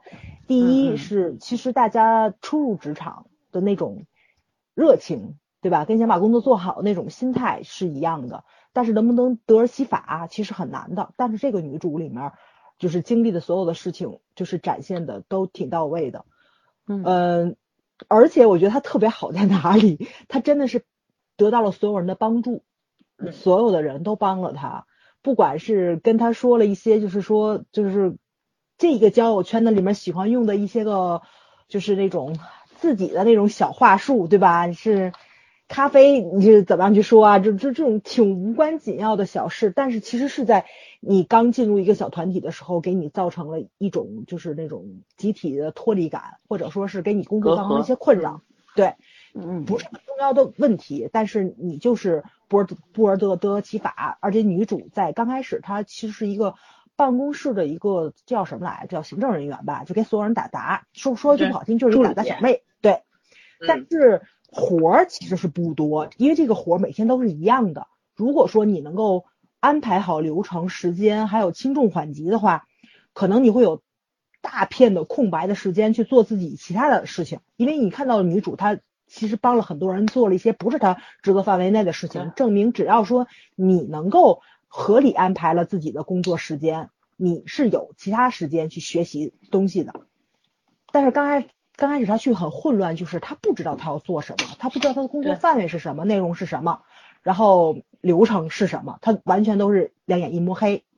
就是一开始他不是主动去干的，他是等别人安排给他。对对对，就是谁给你什么活儿，你就干你就干什么活儿，而且你也不会说自己就有一个清晰的一个认识，就是什么是十万火急必须现在干的，什么是还没有没有主人翁精神嘛？就是你不知道你自己的定位在哪里，你就觉得你只是谁让我干我我对我就去干吧，为了那份工资嘛。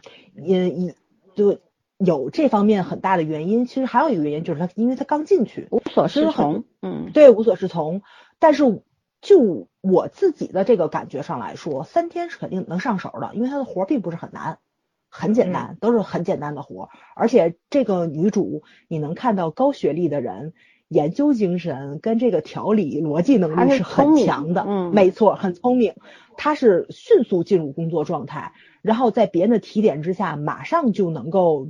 知道轻重缓急是什么，甚至于比如说像第八集的时候，那个谁就是那个是高理事对吧？高理事给他那个那个就是送礼物的时候，然后那个其他人说的是，哎，你叫快递就可以。他说不不不，我要亲自去送。他知道高理事那个目的不是让他对吧？不是说是让他把这个活干了，目的是让他出去做，不要在办公室里面待着。他知道目的是什么，但是这个活儿他去干了，而且干得很好，他也干了。就是怎么说，超出预期，他甚至于自己掏腰包给那个作家去买了一束花。但是我觉得他那个目的性，嗯，可能也是好的方面的，也不是可能吧，就肯定是好的方面的。他也是对那个作家很尊敬，想建立一个很好的一个人际关系在，所以他就他就。那自动自发做这件事情，所以我觉得女主是一个特别好的一个初入职场，在一个陌生环境下，你怎么样把本职工作做好，然后学到新的东西的一个怎么说，这是一个特别特别好的一个案例在。还有就是谁，就是那个当他在那个早上起来非常早到公司的时候去找书，想去学一些营销方面的知识，因为他知道自己离开了这个岗位七年，不管你七年之前你的在这个。职业职场上是多么的辉煌，七年的空白其实你就是一张白纸，因为咱们都知道一个五年定律嘛，就说你离开一个行业五年，其实你就跟你没有学过这个专业是一样的，嗯，淘汰率就是五年，任何一个专业都是，不论你是学医学建筑还是什么的，因为你只有不断的充，就是怎么说那个充盈自己的知识量，因为它东西变革是很快的，像是像那个什么，就是那个。咱们为什么去嘲笑那个谁翟翟天临不知道知网这个东西？因为你任何一个行业，它都有一个既定自己的一个交际圈儿，这个交际圈里面会有信息置换这种东西。因为怎么说呢，就越专业的东西，像我估计老三可能深有体会，因为像你那个专业的话，它可能很多的就是一些既定的知识会被新的论文网上也有我的论文的，对的啊，对，肯定有你论文，对对对，它会完全推翻掉你原来的理论，因为很多的时候它会需要大量的数据跟时间去验证那个理论到底是正确是错误的。在这个新的论文出现之前，前面的理论都是能用的。但是说，如果今年新的这个论文出来了，推掉了这个理论，那么就说已经既定的老的知识，你就是被淘汰掉的。所以，这个女主她去找那个书的时候，我觉得那个谁帮她，就是另外一个组长帮她。徐组长。对，徐组长给她挑的书，一个是觉得有有空话。然后累赘比较多的、浪费时间的书给她剔除掉了，还有把这个社会上新的这个营销格局的变化，对吧？是个什么样子？对，我们已经从线下转到线上了，现在是一个网络营销的一个时代来了。就甚至于为什么咱现在总在说会被时代抛下，就是因为孩子们现在都要去学编程、去学英语这种东西，它发展是非常快的。你也许现在能够适应这个时代，都五年以后。所有的专业要重新洗牌的话，你现在学的这个专业还能不能留在这个行业里面，就是一个未知数。五年一大变嘛，所以我觉得这个五年定律真的是，哎呀，就是特别恐慌。但是这个女主是七年，还来个七年之痒，我觉得这就就更那个什么了。但是你看，对，但是你看到他非常有研究精神，我觉得这跟他的高学历是不无关系的。他知道你要你要想在这个行业里面立立立住脚，你最需要迅速获得的就是非常。这怎么说呢？就是严谨的一个知识量架构，知识架构你必须要有，没有的话你是没办法在这个行业立足的。所以他所有的空闲时间都在充实自己，然后这个头脑风暴，对吧？就是我要快速融入集体，即使我的那个方案就是说被接受、不被接受、被贬低、被羞辱怎么样的，但是我融入这个集体了，然后我并不只是一个行政人员，我并不只是这样一个职位。对吧？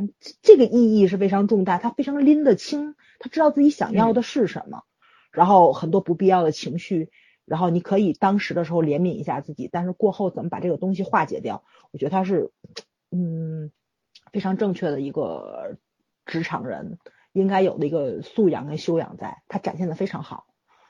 这个跟这个年龄是没有关系的，我觉得这个。部分可能就为什么说比较打动年轻的孩子们去看，因为他职场展现的就是可行性太高了，完全可以复制。然后对于你进入职场，然后怎么快速融入一个集体环境，特别有指教意义。就这个是我看的就特别舒服的一个地方。对，因为这是前人的经验，我觉得甚至于是编剧的经验，他可能就是想把这个东西抠出来，让孩子们少走弯路，让年轻人能够快速的进入一个集体环境中去。所以，我觉得这方面就是展现的特别特别好。他虽然在讲困境，但是他更多的篇幅是在讲怎么样走出困境，还是呃怎么说，挺佩服韩国编剧的吧？嗯嗯嗯，对我废话说完了。嗯，咋儿？那个圈圈？嗯，啥问题来着？这是我看待女主在职场中的表现。以及此类女性在职场中的困境，对，哎呀，女性在职场中的困境是一直存在的。虽然，你就是以前讲的东西都太都太片面了，只讲性别不讲其他的。这个其实我个人觉得是，嗯，是面对所有职场人的，倒没有特别说是女性。女主之所以就是只不过就是这个剧它是一个呃大力量。重入职场的女性，这个不太一样，呃，因为你第一，你已经没有这个社会生存技能了，然后第二，你的年龄已经不占不占光了，就是企业雇佣年纪大的人，他都要的那个危机成本是很高的，就比年轻的时候，他成整个是成本是要高的，然后你的人力成本，然后你的这个回报能力，嗯，然后我关键其实我我很喜欢他这个编剧的心态在哪里。其实，嗯，这个剧里面有些东西也是理想主义，嗯，这个编剧里基本上不，这个这个出版社不存在内斗这件事情的。其实他们是不存在内斗的，他们所有内斗的理由都是一个共同的目标，为了为了出版社的好，是没有人际内斗的。所以编剧还是很阳光的。然后 就包括这个女主一开始经历的事情，嗯，其实我都会觉得，就是包括后来关于她那个文案的问题嘛，她那个创意的问题，然后她也跟经理是去去理力争过，我觉得这个是这个行为是很值得鼓励的，但是，嗯，呃，编剧没有写明，我觉得编剧很高明在哪里？经理是讲了他的理由，但是这个理由你信不信，有没有可信程度是你自己的事情。嗯对，这个我觉得他这个细节其实处理的是很高明的，就是你一个新人，呃，如果太扎眼和当当然你特别庸才的话，别人也是看不起你的。可是你太显眼的话，也一定会有人不喜欢你。而且经理是自己又是一个那种特别强势的一个人，所以其实他讲那段话那番话，我觉得你站在正面一点的角度去理解，可能他他真的是在告诉你你考虑的不周。还有更好的、更合适的方式，教你职场应该怎么学会这个生存。如果站在一个稍微歪一点角度去想，其实这就是个下马威嘛，对吧？老板，老板有没有这么想，一点都不重要，重要的是他是老板，其实就是这件事情。嗯，呃，我觉得他讲好在哪里，就是一个是这样的，就是我刚刚说这个，就是他他其实教你的真正的职场，职场的生态链，你不光好做做事，你也确实要会做人。这个做人不是说一定要溜须拍马，而是说你要懂得有些有有些时刻，呃，就是说这个人际关系、上下级关系其实很微妙的。然后另外一方面就是他没有讲，嗯，他就说不要你不要把这个呃走后门的情况想的这么严重，或者是这么轻松。就是你看，如果按照我们传统观念上来讲，女主是跟。主编认识的主编已经很厉害了，在出版社算二把手了吧？除了理事，我不知道他怎么设定的。一般来说，在中国的这种出版社国字号里面，主编都很厉害了，都算是蛮厉害的位置了。那 OK，我跟我跟主编是认识的，那其实我是有大腿可以抱的，就是我是有有后门可以开的。我觉得很多人会会这样想，但是这个片子里面就没有。我觉得讲的很好，是他俩之间没有，就真的。顶多是一个前辈对后辈的一些暗暗示的提携，但是你真的说他依靠他什么很多事情真的没有，女主还是靠自己，就是正面去去说你你即便是有一些关系在里面，你最终想想好好的生存下去，还是要靠你自己有实力。然后反面一点讲就是，呃，他那个不是同期还有年轻女生嘛，那女生就是属于有点小聪明、小偷懒，你知道吧？小狡猾，因为他们是肯定是正式聘用的，然后这个女主其实像我们对我们来讲是合同制，也就是说她的她的聘用等级和她的这个合劳动合同一定是不一样的待遇，然后就女主就做过很多事情，然后那个女孩子就问她，啊那女孩子就是老板交给我的事情我做，老板交不交给我的事情我就不做，她不是还被那个宋组长怼了嘛，然后就是说你不会自己去想办法嘛。我其实这种这种职场新人是很多的，是很多很多很常见的。然后后来女主就帮他，其实女主有必要帮他吗？帮不帮都可以的。然后我觉得这就是一个你你心态上的问题。他也说女主，他说你又没有，嗯，像我就是说很很好的待遇，都要做这么多事情呢。我觉得，我觉得这个其实是是对职场新人的一个启发。就当然你你是想要好好工作的，如果你要想好好混日子，其实。呃，我觉得看这片子没有什么意义。这片子其实没有太教你太多怎么在职场里面偷奸耍滑的这个这个空间在里面，但他真的告诉你很多就是呃各个环节各个方面的一些一些一些东西，然后上过班的人会感觉更深刻。虽然他刻意屏蔽掉的其实很多也客观存在的问题，不光是两性的问题，也也包括一些人情世故、拉帮结派的问题，但是。对初入职场来说，这个剧是很有借鉴意义的。就你想怎么样做一个好的员工，想怎么样有一个好的人生奋斗目标，一个好的职场规划，嗯嗯，也是一个也是一个比较理想的状态。但是我觉得是可以可以去学的，就是可以不要把就是站在两个角度，一个是如果自己有关系的人，你不要把自己的那那那些以后想的那么理所当然。如果一个是。没有什么靠山的人，然后觉得别人很很厉害，或者是拿到很好的一个结果，然后你没拿到，你觉得那都是因为他有靠山这件事情，那也是不对的。对，嗯，啊，我我这其实这类就是应该说再次杀进职场的女性，或者说以及那些已经工作了很多年的，但是人到中年。有家庭有孩子，你想，如果一个还没有失去婚姻的女性，她每天要面对的压力是极其大的。要三十七岁的话，应该有差不多有一个十岁左右的孩子吧，嗯，正在上小学，然后课业非常繁重。韩国和中国也没有什么区别啦，在这方面，因为都是嗯择优录取，你总想赢在起跑线上。每个孩子压力大，家长压力也巨大的。然后家里还有像韩国的话，还有公公婆婆要侍奉，还要侍奉老公，而且因为韩国的话有很多的，就是女性一般结了婚以后都会在家里面做家庭主妇，男人养家，啊，但是如果一个女性仍然还在职场上拼搏的话，只能说明两点，一个就是家里需要她去多赚一份钱，还有一个就是她不认输，但是就是。这是另外一类了，就是大家差不多在这个年龄层的女性要面对的很多的困境。而对于，呃，李奈英饰演的这个角色来说呢，她这个困境已经没有了。她的困境就是她已经脱离职场、脱离社会了，应该说不是不是脱离职场，脱离社会七年。但我一直没明白，他脱离职场七年，他孩子为什么十二岁了？编辑数学不太好，原谅人家。上班上到一半就有孩子了，估计才回去的，应该是这么一个设定，对吧？一开始结了婚，应该还还没没有没有怀孕这样子。嗯。哦，不对，也不对，是怀了孕，孩子长到几岁了之后，实在需要照顾他才回去的。对，应该是。啊，反正总归，啊，对，总归解释得通吧。嗯。但是这对于一个就是。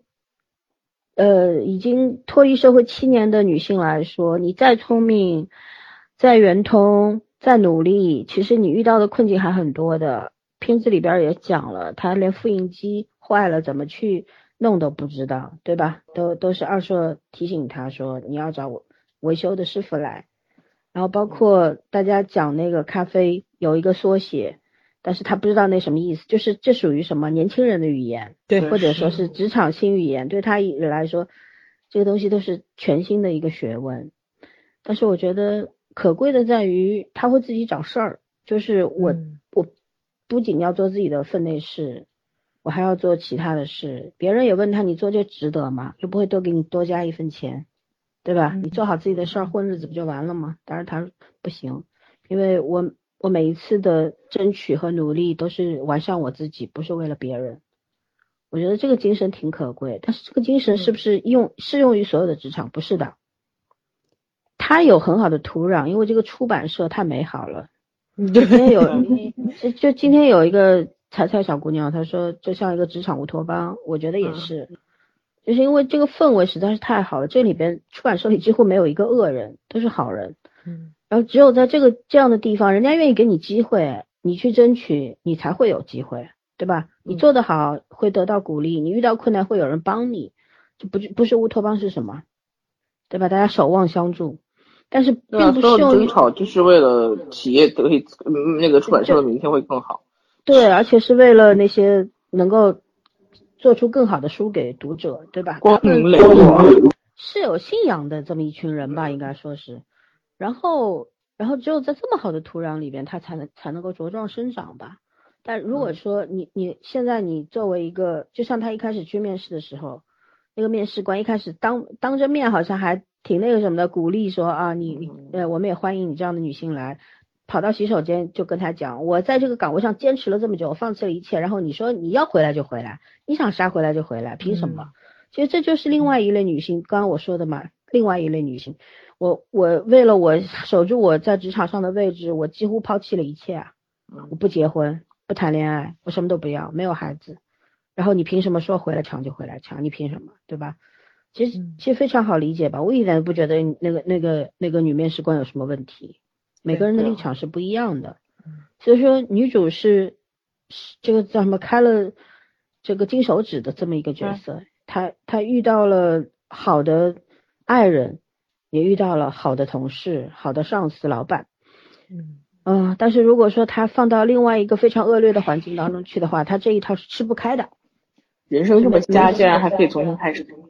是，其实虽然这是一个美好的故事，但是我们也知道，你要重新开始真的挺难的。首先你要过自己那一关，就是嗯没错，我我把所有的东西都割舍掉，然后我真的重新振作，哪儿跌倒哪儿爬起来，我勇敢的去面对一切。其实这个真的太难了，人嗯之所以总是处在失败的状况底下多，而处在胜利的状况底下少，就是因为人其实是没有那么容易洗心革面的，对，没有那么容易悔悟的。太大了。对，总是会给自己找各种各样的理由，而且更更加不愿意去面对那些明知道残酷的结果，就是这个样子。人是不善于挑战的，而真正能够积极的去挑战、勇敢的去执行的、努力奋进那些人，才是佼佼者，才是少数派，对吧？嗯所以说嗯，女性真的尤其是特别特别难啦。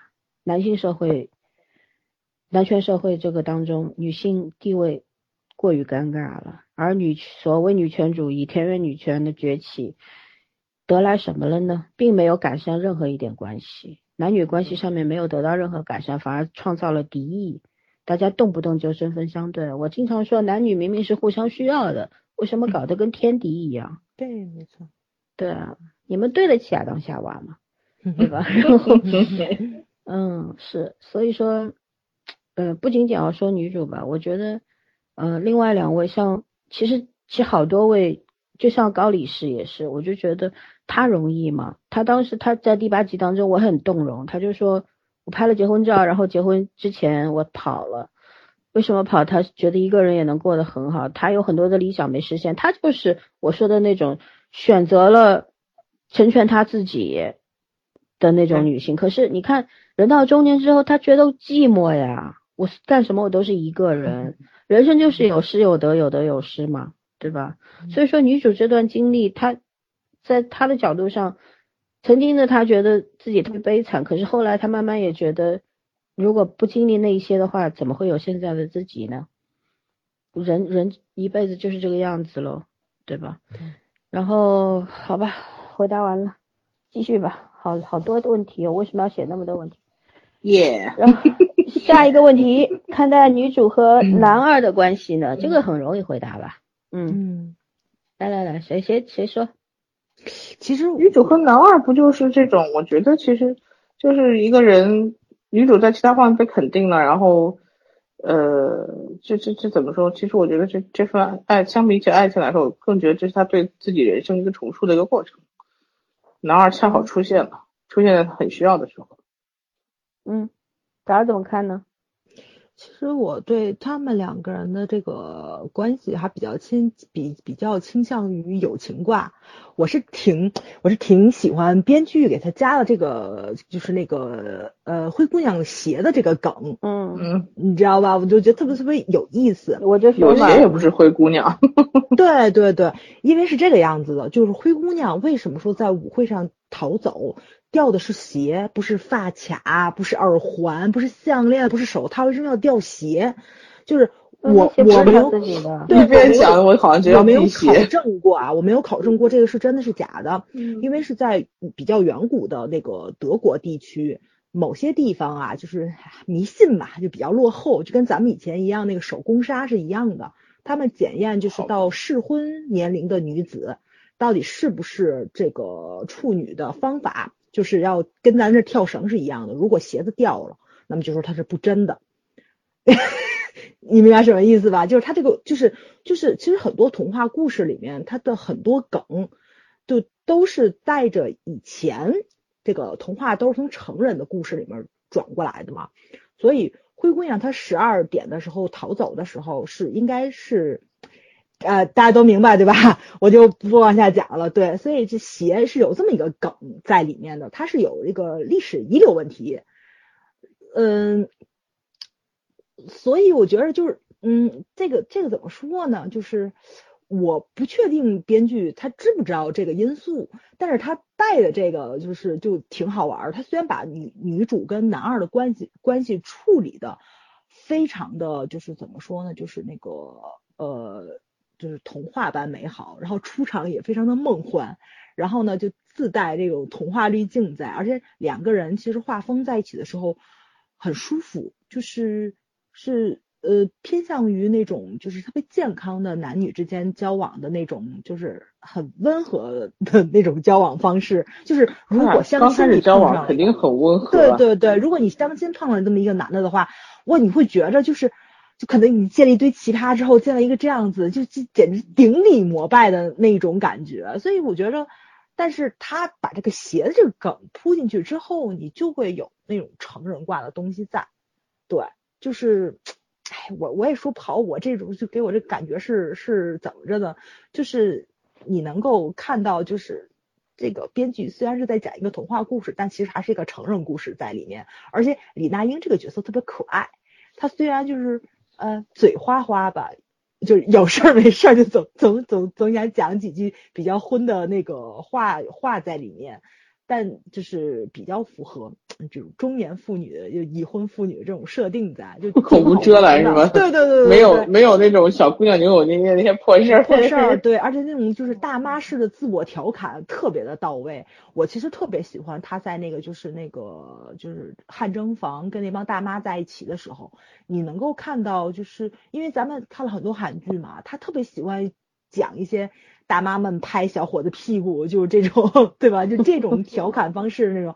那这个片子里面他没有，他没有。中年荤段子。对对对，中年荤段子是没有的。但是你能看到，就是李大英跟这帮大妈们在一起，就是那种放松感，跟他在职场里面那种感觉是不一样。他是真的很放松，而且那种人那里面的人与人之间的那种，我希望你过得特别好的那种真诚感，特别的打动人，真的是特别打动人。所以那个，我就是觉着，就是这个编剧这个梗铺的挺好玩的。他其实是演的很童话，但是他展现了很多成人的世界，这个也挺有趣的。也是因为男二捡的是他的鞋，而且还一直带在身上，后来把鞋又给他了。然后又是一个非常就是那种就是就是。直击球的那种选手，对吧？就是我什么都直着来，我喜欢你，我就要表白，然后我要跟你约会，然后呢，我知道你有顾虑，所以那就先从上一起上下班开始，然后后来那个你在现场里就直接跟我说了你的一种现实中的一个状况。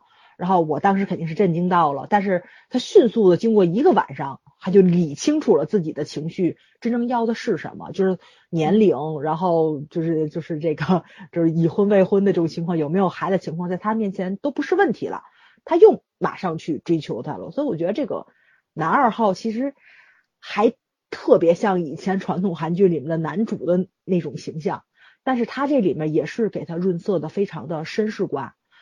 然后他就会把比较雄性荷尔蒙这种激发的东西，就非常的怎么说呢？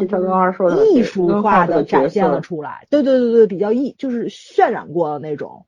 所以我觉得这个编剧还是挺厉害的，他还是想走自己那种绅士挂，这种男性尊重女性的这条路，他坚持的特别好。对，我说我特好奇，他跟二硕之间到底有什么仇什么怨？可能是兄弟俩吧。我我也觉得是。也可能是他二硕这个他爸的那个江作家的铁粉，那个不脑残粉说不说过吗？就是女主的爸爸帮他打过官司争家产，对吧？是那个，这个是女主和男主的关系。女主和男主，说圈圈问的是男二的，男二为什么？很好奇这样，就是也有可能家产是男二的呢。这 也有可能，也可能就是出于对书的。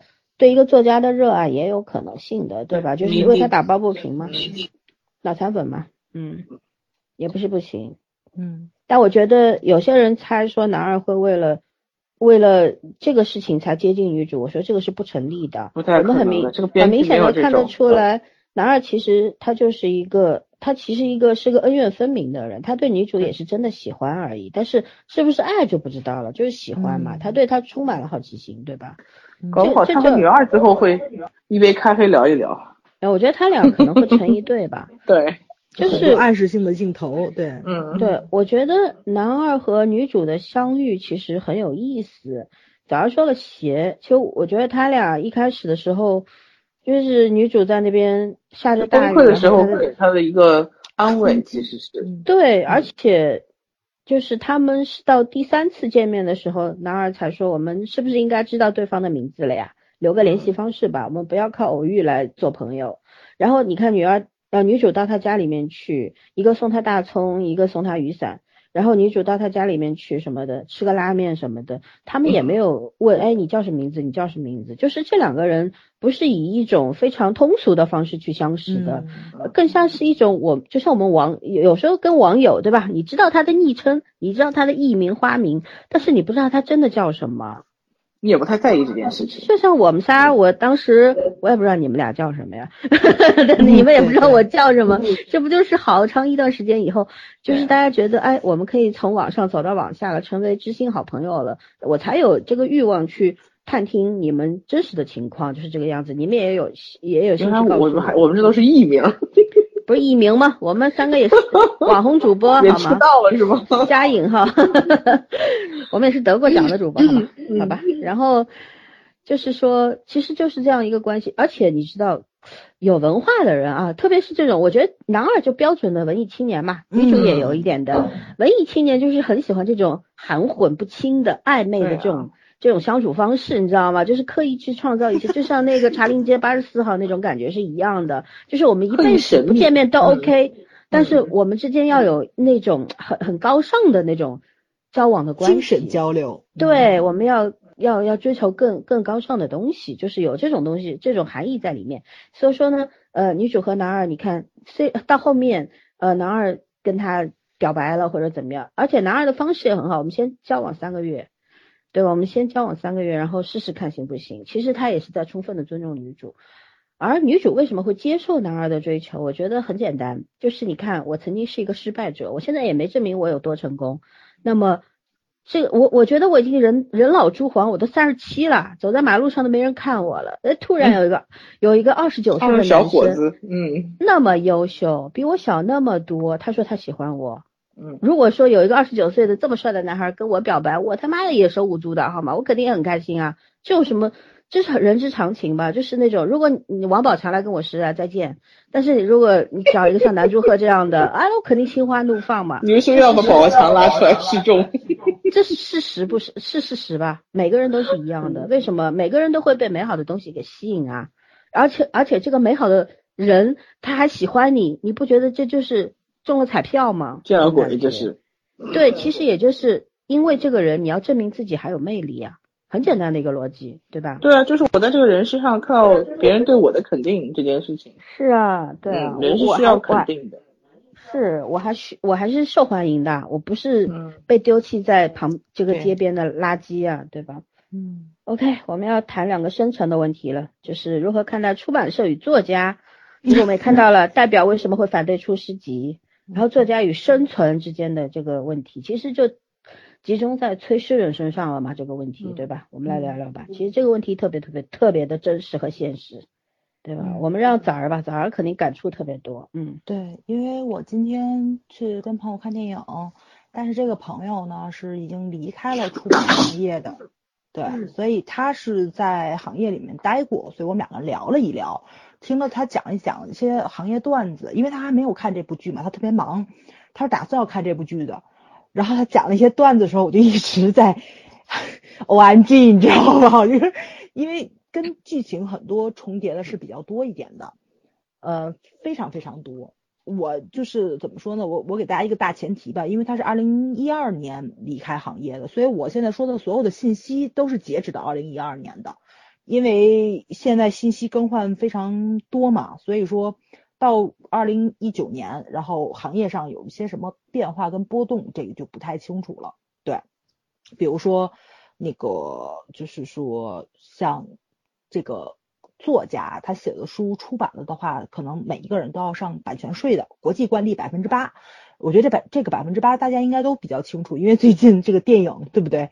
因为这个电影这个分成问题，大家都知道里面有百分之八，这是一个国际惯例，不论是什么版权都是这个。但是咱们国家就是可能跟国际上不太一样，咱们国家的版权率非常非常的高，而且你不止一次听到了很多作家，因为韩寒因为这个一直对不对？就是早几年一直在微博上发声，就非非常非常高，咱有的甚至于高能高到百分之二十，这个是，但是他们韩国到底是怎么样的一个机制？就是说会不会遵循国际惯例百分之八这个概率去走？不清楚。还有一个就是你能够看到他们说那个出印率就是五千册嘛，三千册、五千册、一万册，这就是为什么很多的时候那个图书收藏家追寻一版一印的原因，因为它最开始印的那个册数不会很高。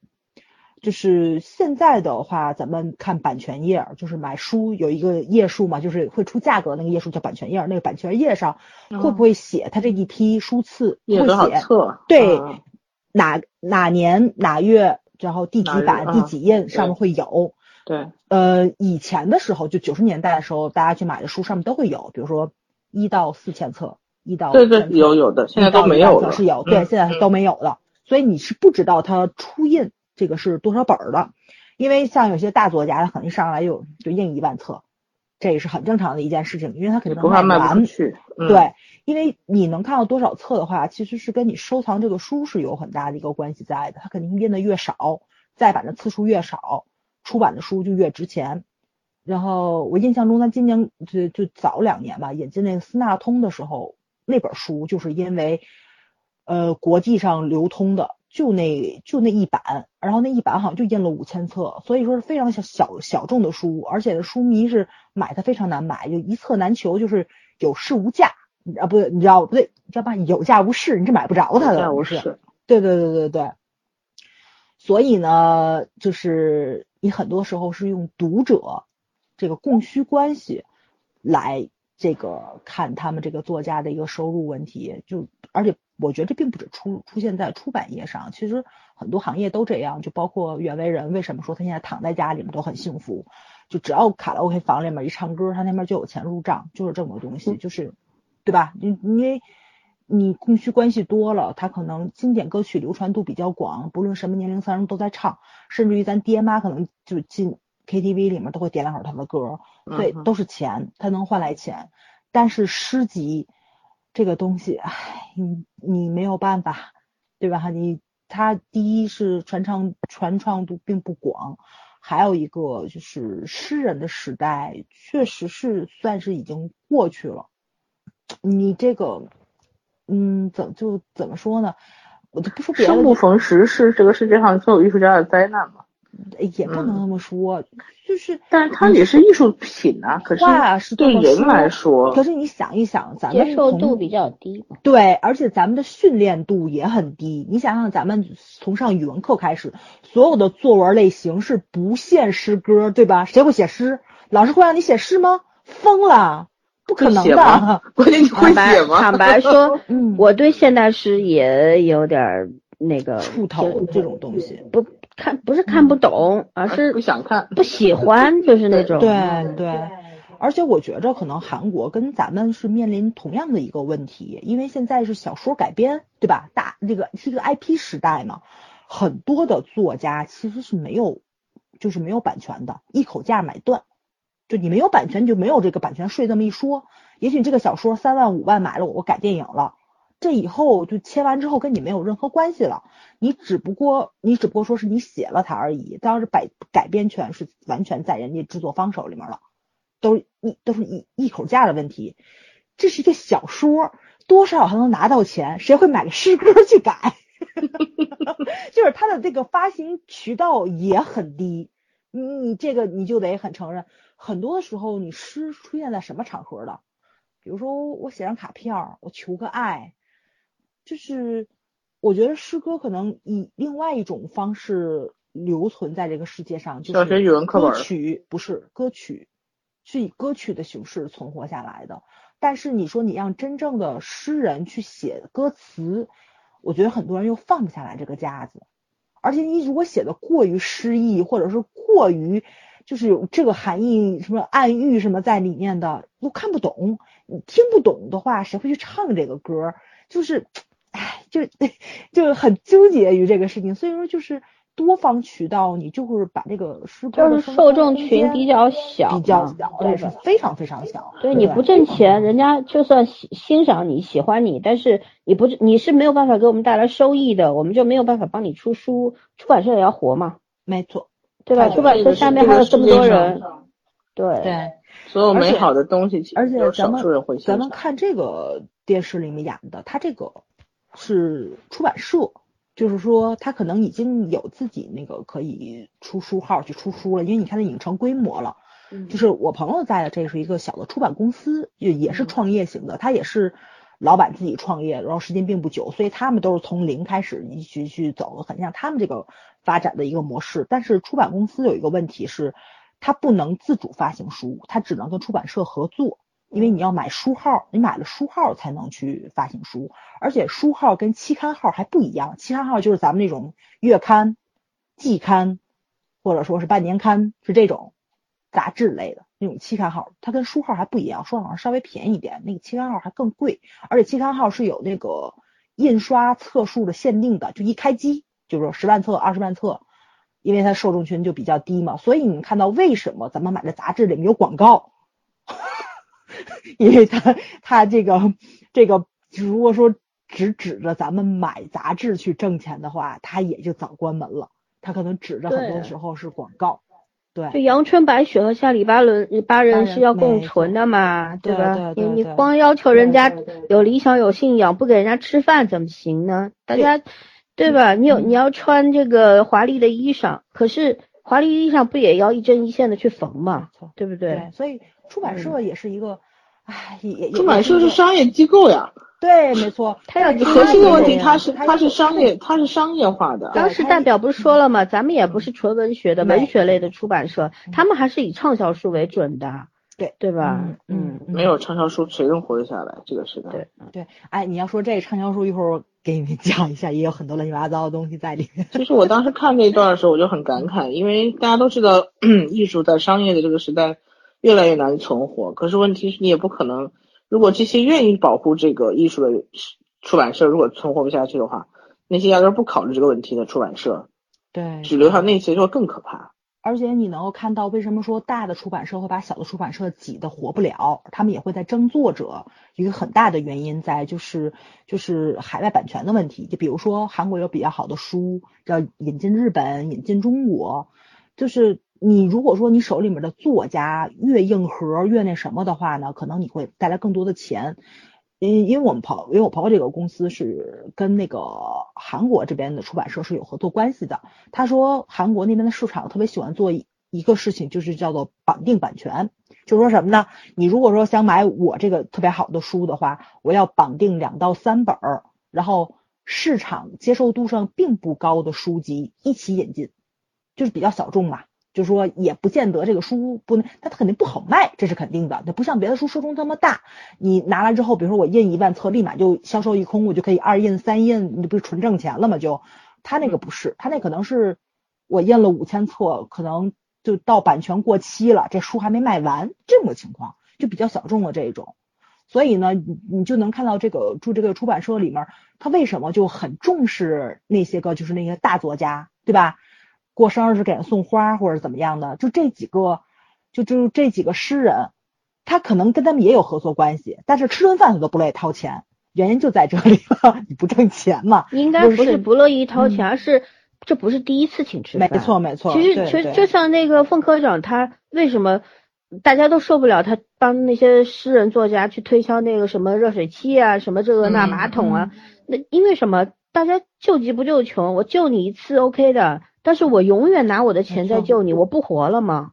对对吧？其实每就每个人，你想，大家你说做出版社去做书籍的这些人，其实多多少少当年也都有一个文学梦嘛，对吧？当时都是有梦的，谁不想好好做梦呀？可是如果你吃饭都成问题的话，你怎么做梦啊？嗯，是是这道理吧？对对，而且能看到剧情里面也展现了，就是说写诗的这些人其实。如果说把他的文字加加工的话，改成散文，市市场销销路会更好。但是这些诗人有的他们自己的坚持在，所以你看最后到结尾时候说去劝一劝他们，换一个角度去看待这个问题。你先出一本，把钱挣了，但是这个劝你还就劝慰的话你还没有说出来，这边就已经想不开了。所以很多的时候，就是你怎么达到理想跟现实的一个平衡是非常非常难的事情。咱们经常看到很多的作家在说，我出了第四本书我才开始挣钱，对吧？就是像哈利波特采访那个 J.K. 罗琳的时候，他也说他当年。一天只吃一顿饭，就一一天都泡在咖啡馆里面去写《哈利波特》有多么痛苦，因为很多作家都是这样子走过来的。但是如果说你的作品不能够给出版社带来收益、带来名望，因为你要参加各种各种这个大赛嘛，对吧？你你不管你是纪实文学，你是儿童文学还是什么的，它它有各种奖，你获了奖的话，你的作家的名头大的话。你的书肯定更好卖，而且就是咱们国家可能不太一样，咱们国家的那个出版装帧，你能看到名字是很大的，就是那个书名是很大的。如果说大家就是买，就是欧美那边的书，你会发现作者的名字是很大的，它永远是最醒目的就是作者的名字，因为这个作家的名头是比什么都要值钱的，就比你写的任何的作品都要值钱，因为你的名字就是你刻在这个文化史上，或者说你刻在。某一个大奖赛上面了，那么你就非常非常的含金量很高，因为你这个名字就能够给你带来钱、带来收益，这是一个营销策略在里面，这是不太一样的东西。这个我觉得可能也跟东西东西方文化是有那个什么的，就是咱们国家就是嗯，你想咱们咱们小时候学什么？学孔融让梨、伤仲永这种东西，对吧？就是你不见得你小时候好，你你 你长大了就还那什么，所以就是。人是会变的这种东西，我觉得可能还是跟这个文化的这种差异上是有关系的。所以我觉得韩国这可能比较偏向于咱们这边，因为像他这几个作家，就是这几个诗人，我觉得不见得就是说这一辈子没出过诗集的，不是，肯定你当年也是风光过，就是说诗歌盛行的年代，你肯定也是。就是怎么说呢？就是风头无两，然后才子佳人，你肯定嗯过得会非常好。但是现在时代不一样了，诗歌可能并不是一个主流的阅读群体在了，然后你们就没落了。可是你又没有办法接受自己的这种，就是说你热爱的东西被时代抛除掉的这样一种局面。所以，唉，这个特特特别特别难讲，特别难说。就是还是理想跟现实怎么去平衡这种东西不太好做。对，嗯。啊，那个什么，早上说这么多，我先纠正一下，你你说那本书不叫斯纳通，叫斯通纳啊，斯通纳。然后 我也可以举个例子，快速的讲一下，因为因为时间很长了。就是我我有一个诗人朋友，我但是我现在不确定他是不是诗人，还能不能写出诗。就是很多年十多年前我认识他说，他确实是一个呃是就是他的文字很漂亮，他写诗写散文都非常棒。然后呢，也加入了作协，也是不错。但是后来呢，他从商了，他顶着诗人的名头从商了，发了财。他是个幸运儿。然后后来跟我们聚会的时候，每一次都会讲自己的生意经。有一次我实在忍不住，因为我们那一圈子人聚会都是当年自负有一些文学这个才华的，什么什么的，对啊，都都那聊的东西还都蛮蛮那个偏文学那一方的。但突然就是他突然变得，就是变成了一个生意人，你知道吗？就大家都接受不了。那当年的我，我接受不了，因为那时候我还小，我就觉得这个人怎么会变成这个样子？但是放到今天，我理解他，因为如果当年他，你说一个人，每个人都是想要年少成名的，出人头地，最好坐在家里边，钱啪啪啪往下掉。然后我可以专心于我的创作，不用为三顿饭发愁。每个人都有这种想法吧？每一个热爱文学的人，每个人都希望自己的文学文字能够发光发热，然后让全世界知道，人能够在这个世界上留下一点痕迹，都想的。可是你首先还是那句话，你得吃饭呀，对吧？你你觉得这个网络上写写网文的人，每个人都没有文学梦吗？是不是每个人上来都是要写那些？很庸俗的东西不是的，是一步步走到那儿的。当然也不排除有一部分人本来就那么想的，就是为了挣钱，为了卖字，对吧？但大多数卖字的人是养不活自己的。你想，刘慈欣不是也写了几十年科幻，最近才火的吗？对吧？就这两年才火的，说明什么？拿着雨果奖嘛才火的。对，对，国人就这样。对对对，嗯，对。就像莫言不也一样吗？嗯嗯，都没有没获诺贝尔之前，谁知道有几个人知道他，对不对？是这句话吧？嗯就是其实要搞艺术创作的人，其实都除非你本来就万贯家财，你不愁吃喝都行。但是如果你本来就是你你要白手起家的，你要靠文字来创造一个王国的，那这这真的是太稀有了。这个这个事情让你做成了，那你真的是你能够吹一吹十辈子吧？我觉得就是死了都能到地狱里去吹那种。但是 但是事实就是大多数的人都是被埋没的。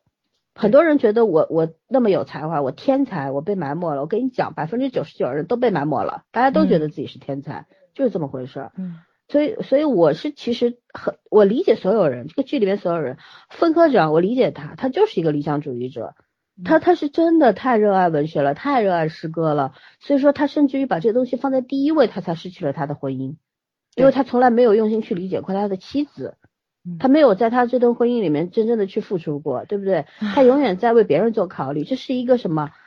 就是利他主义者到极致的典范啊！这 是个，嗯对，但是我理解他为什么，这这这是一个真正的热爱文学的人，嗯对吧？不能说其其他人不热爱，其他人也是真正的热爱文学的人，但是热爱的方式和程度不一样。他是一个走火入魔的人吧，对，对吧？但是你说你说代表他做错了没做错呀？代表他他。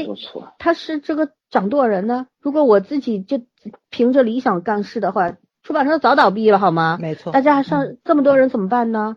我们也看到了，在前几集的时候，对吧？三个实习生就是刚入职的新人，跑到工厂、工厂里边去，几千本书啊，就这么卖了五千块钱，是吧？嗯，五千块还有一个韩元才三十块钱吧？对，还有一个问题，是版权问题，就是版权是有时效的。如果超时的话，你的书如果没有卖完的话，都要销毁。其实很多时候咱们在市面上看了一些个，就是说库存书，其实不是，是没有销毁，已经嗯过了版权期的那些书，这些书理应应该是被销毁的。但是它还 某些渠道是可以流入到这个市面上，所以说大家小书店嘛，找它也不是它也不是盗版书，嗯，对，所以说像台湾为什么说台版书贵，就在这里了。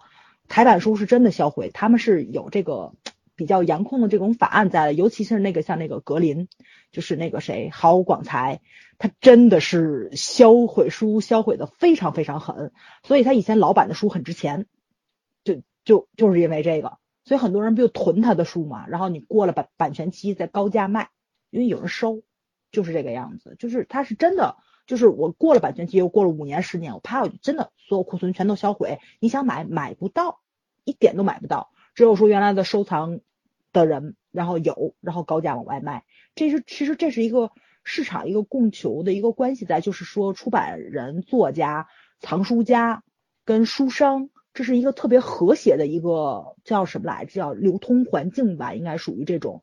还有就是那个谁，我我多说一句，就那个高理事。跟女主就是不是跟女主，就是跟那个主编、车主编，还有那个嗯宋组长说的那个话，就是说，嗯他是另外一组的编外人员，他不能够署名在书上。我觉得他那个理由非常专业，理由是对的，对，嗯理由是对的，因为咱们买书就是咱们中国这边的书有责任编辑这一个，为什么叫责编？为什么责编责编叫责任编辑？因为他要负责任的，不有责任的所有谈外包跟内部人员的协调都是他来做的，他要担责任的。如果书出了问题的话，是他来担责任，所以他要责任编辑。这个也是你以为署名是这么简单的事情吗？不是，出了事儿好找的人。文字是没。错，对对对对对对对对对，你以为人家拿那个什么什么新闻出版署的那个认证是白拿的吗？没错，对对对，嗯，这里边还有一个点其实挺好的，就是它中间也放到销毁的那些书里面，也包括在书店里面对被那些人无故污染和糟蹋的那些书本，因为卖不出去了，嗯大家对。买买的时候都是买全新的，翻的时候都是翻那些就放在外面的样品，其实那些不是样品，那些也是新书，也是但是出版社是是嗯。要认这一部分的损损失的，因为我们要跟因为书店不肯承担这个损失，只有出版社承承担嘛，对吧？嗯但是我觉得这一点就是在这个电视剧里面，它的存在意义是很好的，就是其实也是给大家一个告诫，对吧？嗯其实你真的爱书吗？你应该爱护每一本书，而不是说哎要分你的我的或者怎么样的，嗯，对吧？不是说别人的，反正不是我掏钱买的，我就可以随意糟蹋，那你真的不是爱文字，也不是爱书，对对吧？你你买回去的是个商品，它可能它没有什么价值。我觉得这个跟人的消费观是有关系的。就是我特别喜欢有使用痕迹的东西，就比如说像买那个就笔，买黄铜的，用时间久了之后那种使用的痕迹，包括我手机也是，我从来不戴套，我就喜欢它摔了之后。我觉得不不是使用痕迹的问题，是嗯不爱惜。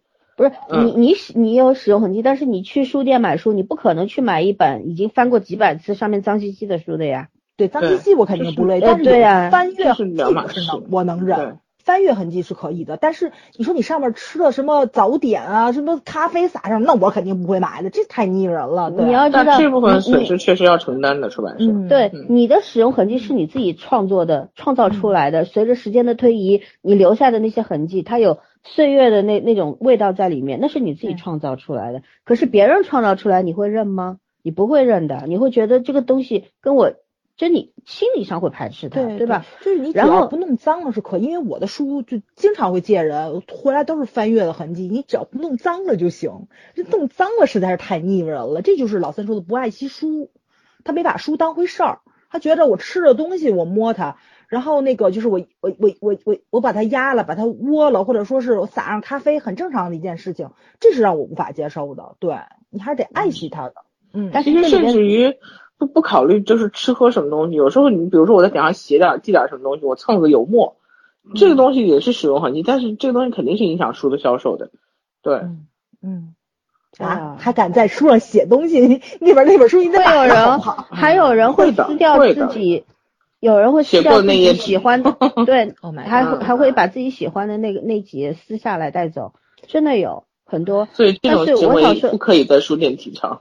嗯，呃，我想说的是，我说首先要肯定这个编剧，他的点点面面，他的细节真是都到位精致到极致，太嗯厉害了。还有就是他写的这个男二，男二当时买了那几本书，他书店员工劝他说：“你拿新的吧。”他说：“不要，我就拿这几本，因为嗯如果我不买走的话，这些东西会被销毁。”我就觉得突然男二头上就有光华了。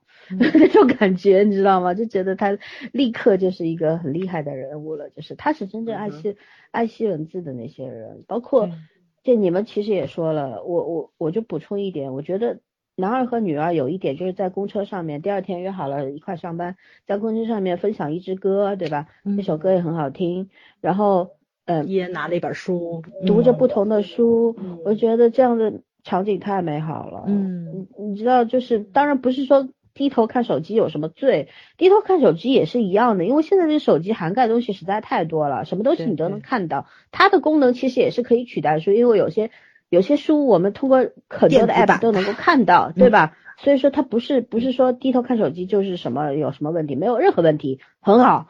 但是呢，我觉得能够在这样的一个高科技的信息时代，能够看到还有人这样子愿意慢悠悠的听着音乐，然后去翻一本实体书，然后是两个人，真正这种场面真的是太美好了。其实如果有一个你喜欢的，或者说喜欢你的人在你身边，他又他又很有很帅很有才华，你也会觉得，哎，自己也在闪闪发光吧，会有会有那种感觉吧。其实就是人其实是很善于创造美好的环境的，但是大家都很懒，会给自己找各种理由不去做嘛，对吧？对，嗯没错没错，嗯对，然后就是我我觉得就是这个剧剧里面，呃，所以说要要夸赞这个编剧，就是因为我觉得圈圈说那句话特别好，就是编剧在一个恰当的时机写了一个他一直想写的东西，嗯，对吧？他把他把他所要表达的东西非常有控制好的很好的节奏感，然后非常有呃逻辑的，很有分寸的把它给阐述出来了，表达出来了，就很棒。然后我们现在要聊聊聊最后一个问题了，终于到最后了，就是两位。其实是两位，我们还是要聊两位组长离婚这件事情。其实第八集已经告诉我们答案了，就是因为嗯，呃，你看，其实呃，徐组长他其实是个好妻子吧，嗯又是好妻子，也是好媳妇，也是对吧？他对他那个就是凤科长的哥哥被抓进去了，然后徐组长就代替凤科长做了特别特别多的事，关心他的妻子，就是关心嫂子他，家人关心侄子，关心所有人，对吧？关心老母亲，自己买双鞋还要七问八问，不舍得花那个钱。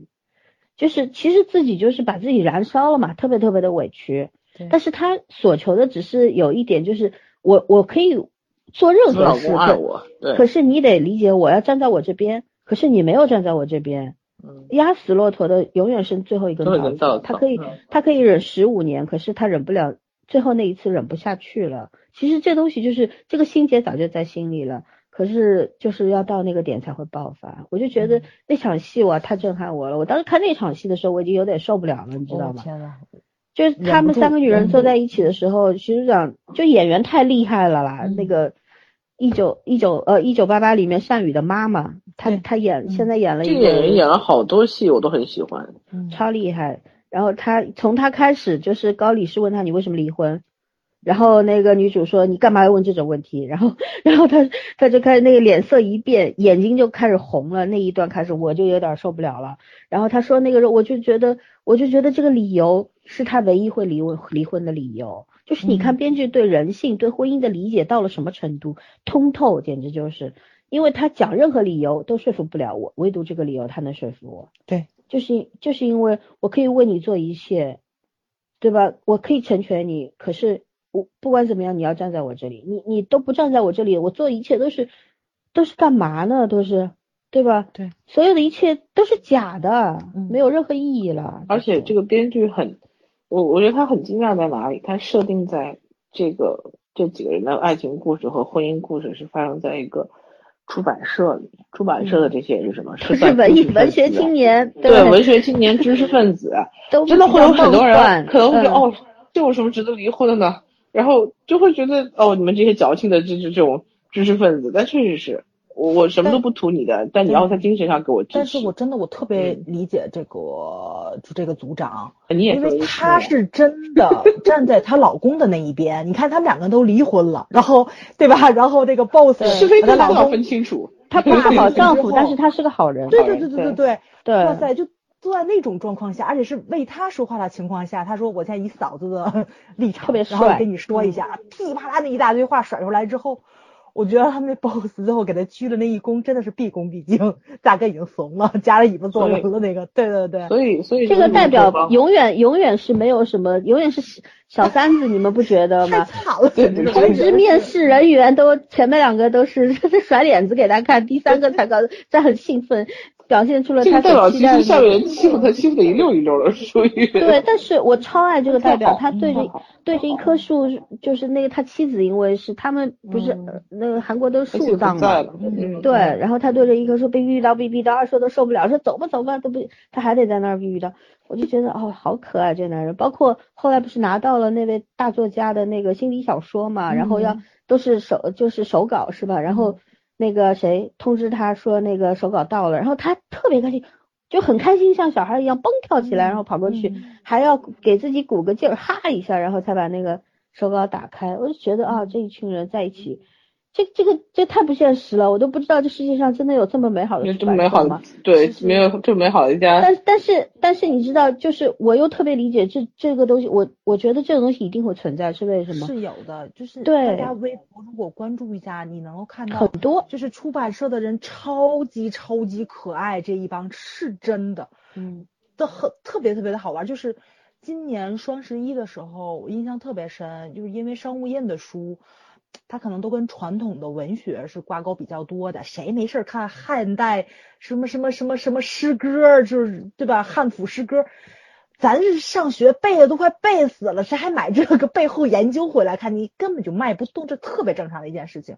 我印象特别深的是，因为那个拼多多嘛，对吧？盗版书。八块九一本儿，七块九一本，九块九一本儿，然后顶的正版书没有地儿活，然后呢，就是那个几大出版社不就把那个他们就是那种畅销书，就类似于像那个东野圭吾的一些书，对吧？做他他做盗版跟正版的区别，剖一下区别在在哪里？然后我记记得特别清楚，商业出版社转发那个微博说了一遍，唉，我们的库存都卖不掉。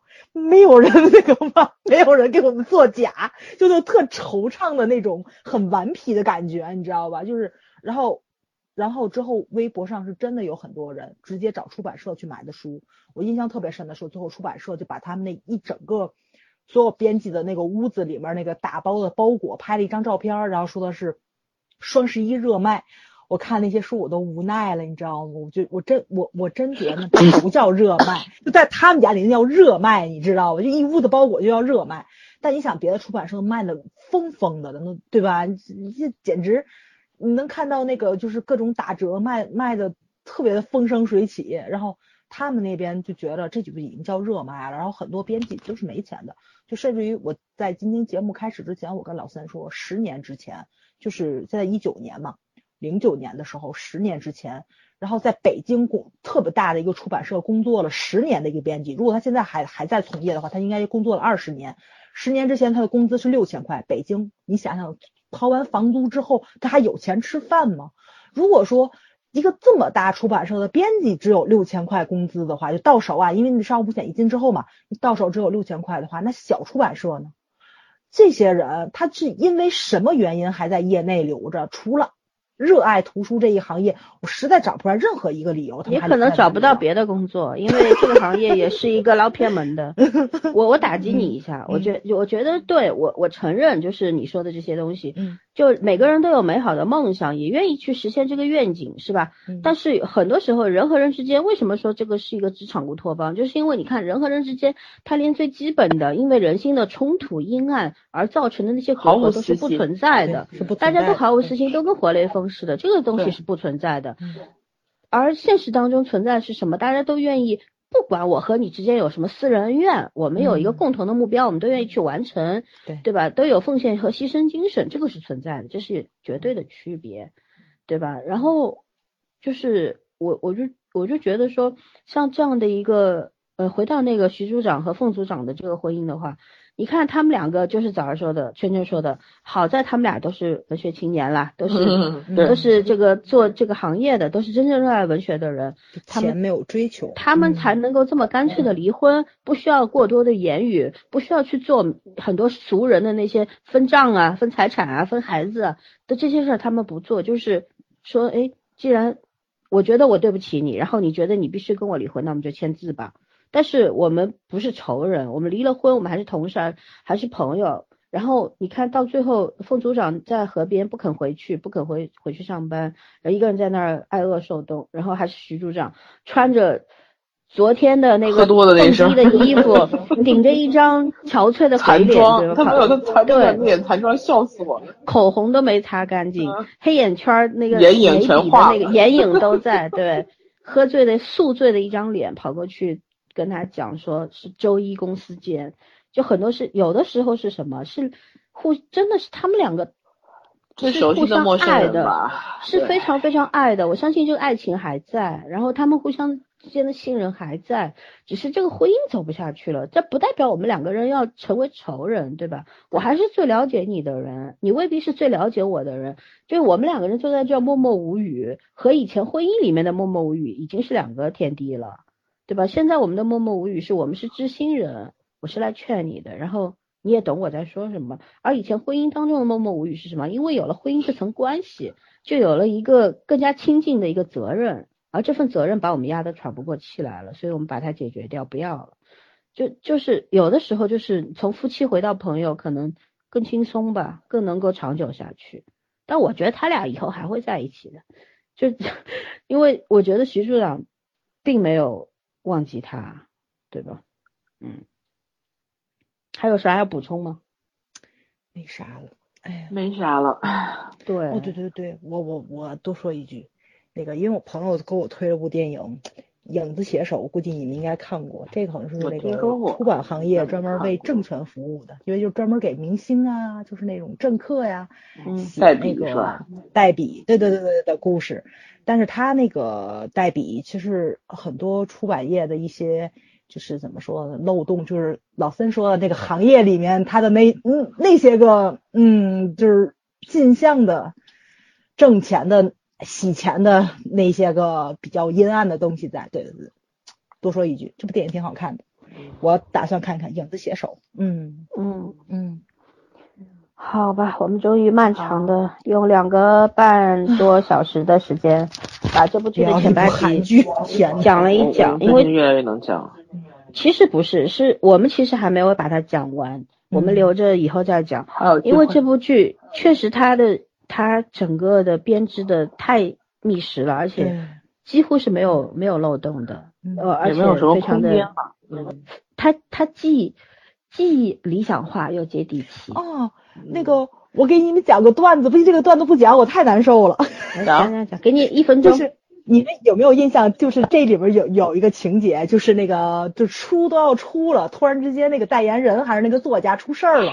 那个书就不行了吗？哎，被摔了吗？高那个当时高理士还头上烫着戴着那个烫发帽就来了，没错没错。我朋友给我讲了一个，他们出版社也是，他们出版社是什么？他们出版社引进了一本书，然后这本书呢也想找个明星代言，因为可能街拍，因为那书很漂亮，它那个书面是那个砖红色，非常难难印出来的一个红，所以那个书的成本很高。如果说你宣传不好的话。就是说卖的不多的话，其实它它的那个成本就可以可以给你收入是完全就是那个比例差的非常多的那种，所以他们就想找个明星嘛，你这种粉丝效应，对对对对对对，代言，嗯，没错没错，推广人，对。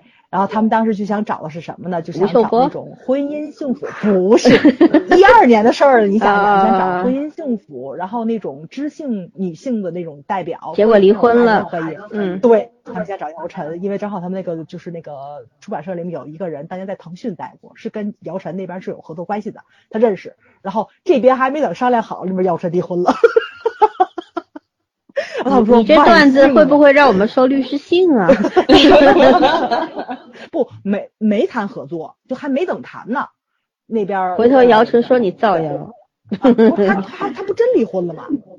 嗯，对吧？这个这这这别那什么，就说就说，哎，就是就是你说出版业也要承担这种风险，对吧？你为什么不承担？任何行业都会承担承担风险，对生活就是这样嘛。就像就像我觉得这个电视剧，我之前不是用一句话形容它嘛？我说这个叫一半是美梦，一半是现实嘛，嗯，对吧？一半是残酷的现实。然后其实生活也是一样的，你就是有的时候你会得到一点小小的。雨露啊，阳光啊，对吧？鲜花呀，春风啊，但是大多数时候，你看上海，到二二月就二月这个下旬了，他妈的就没见过几天晴天，生活就是这样。地球去流浪，你们流浪地球的，我们太阳出去流浪了啊！你们受灾区没有办法。对，其实生活就是 就是像这样子，很多时候，大多数时候都是好一点，多云阴天。不好的时候下雪、下暴暴冰、下雪子，对吧？下大暴雨，各种各样的恶劣的天气状况。但是，但是你不是也要为了那几天晴天努力的坚持下去吗？哎呦，太诗意了！你要写诗吗？我其实是有当诗人的潜质的。嗯，曾经我也是要出版书的人，但也是出过了。快诗集，诗集，等你诗集呢。出过书。后来还最后一本书没出，就是因为跟出版社谈崩了。就以后私下告诉你们吧，怎么回事？而且如果出的话，就你看我都没有出名，没有成这个什么网红作家，不就是因为写的东西？不受欢迎吗？受欢迎，对对对。所以 今天还册那种有有收藏价值。三千册，三千册就没有再版了，没有机会，三千册都没卖完了，就那种。所以我觉得我不适合走这条路，算了吧，我还回来做主播吧。嗯，好吧，那就聊完了。希望大家能够从我们说的这些当中，能够听到一些一些一些道理吧。我们其实不是在不是在教你做人，而是在讲我们自己领悟到的东西。我觉得大家会有共鸣的。那就这样吧，拜拜。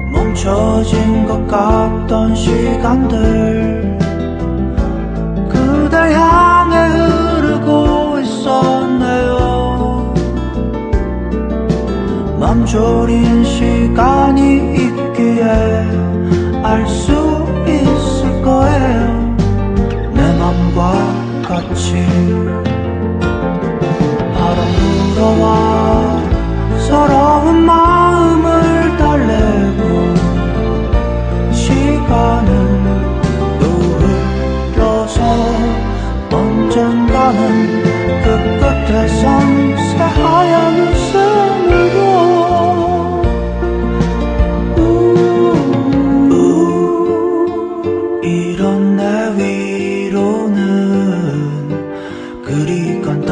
가 안아서 이제야 걷는 걸요. 내 손잡아요.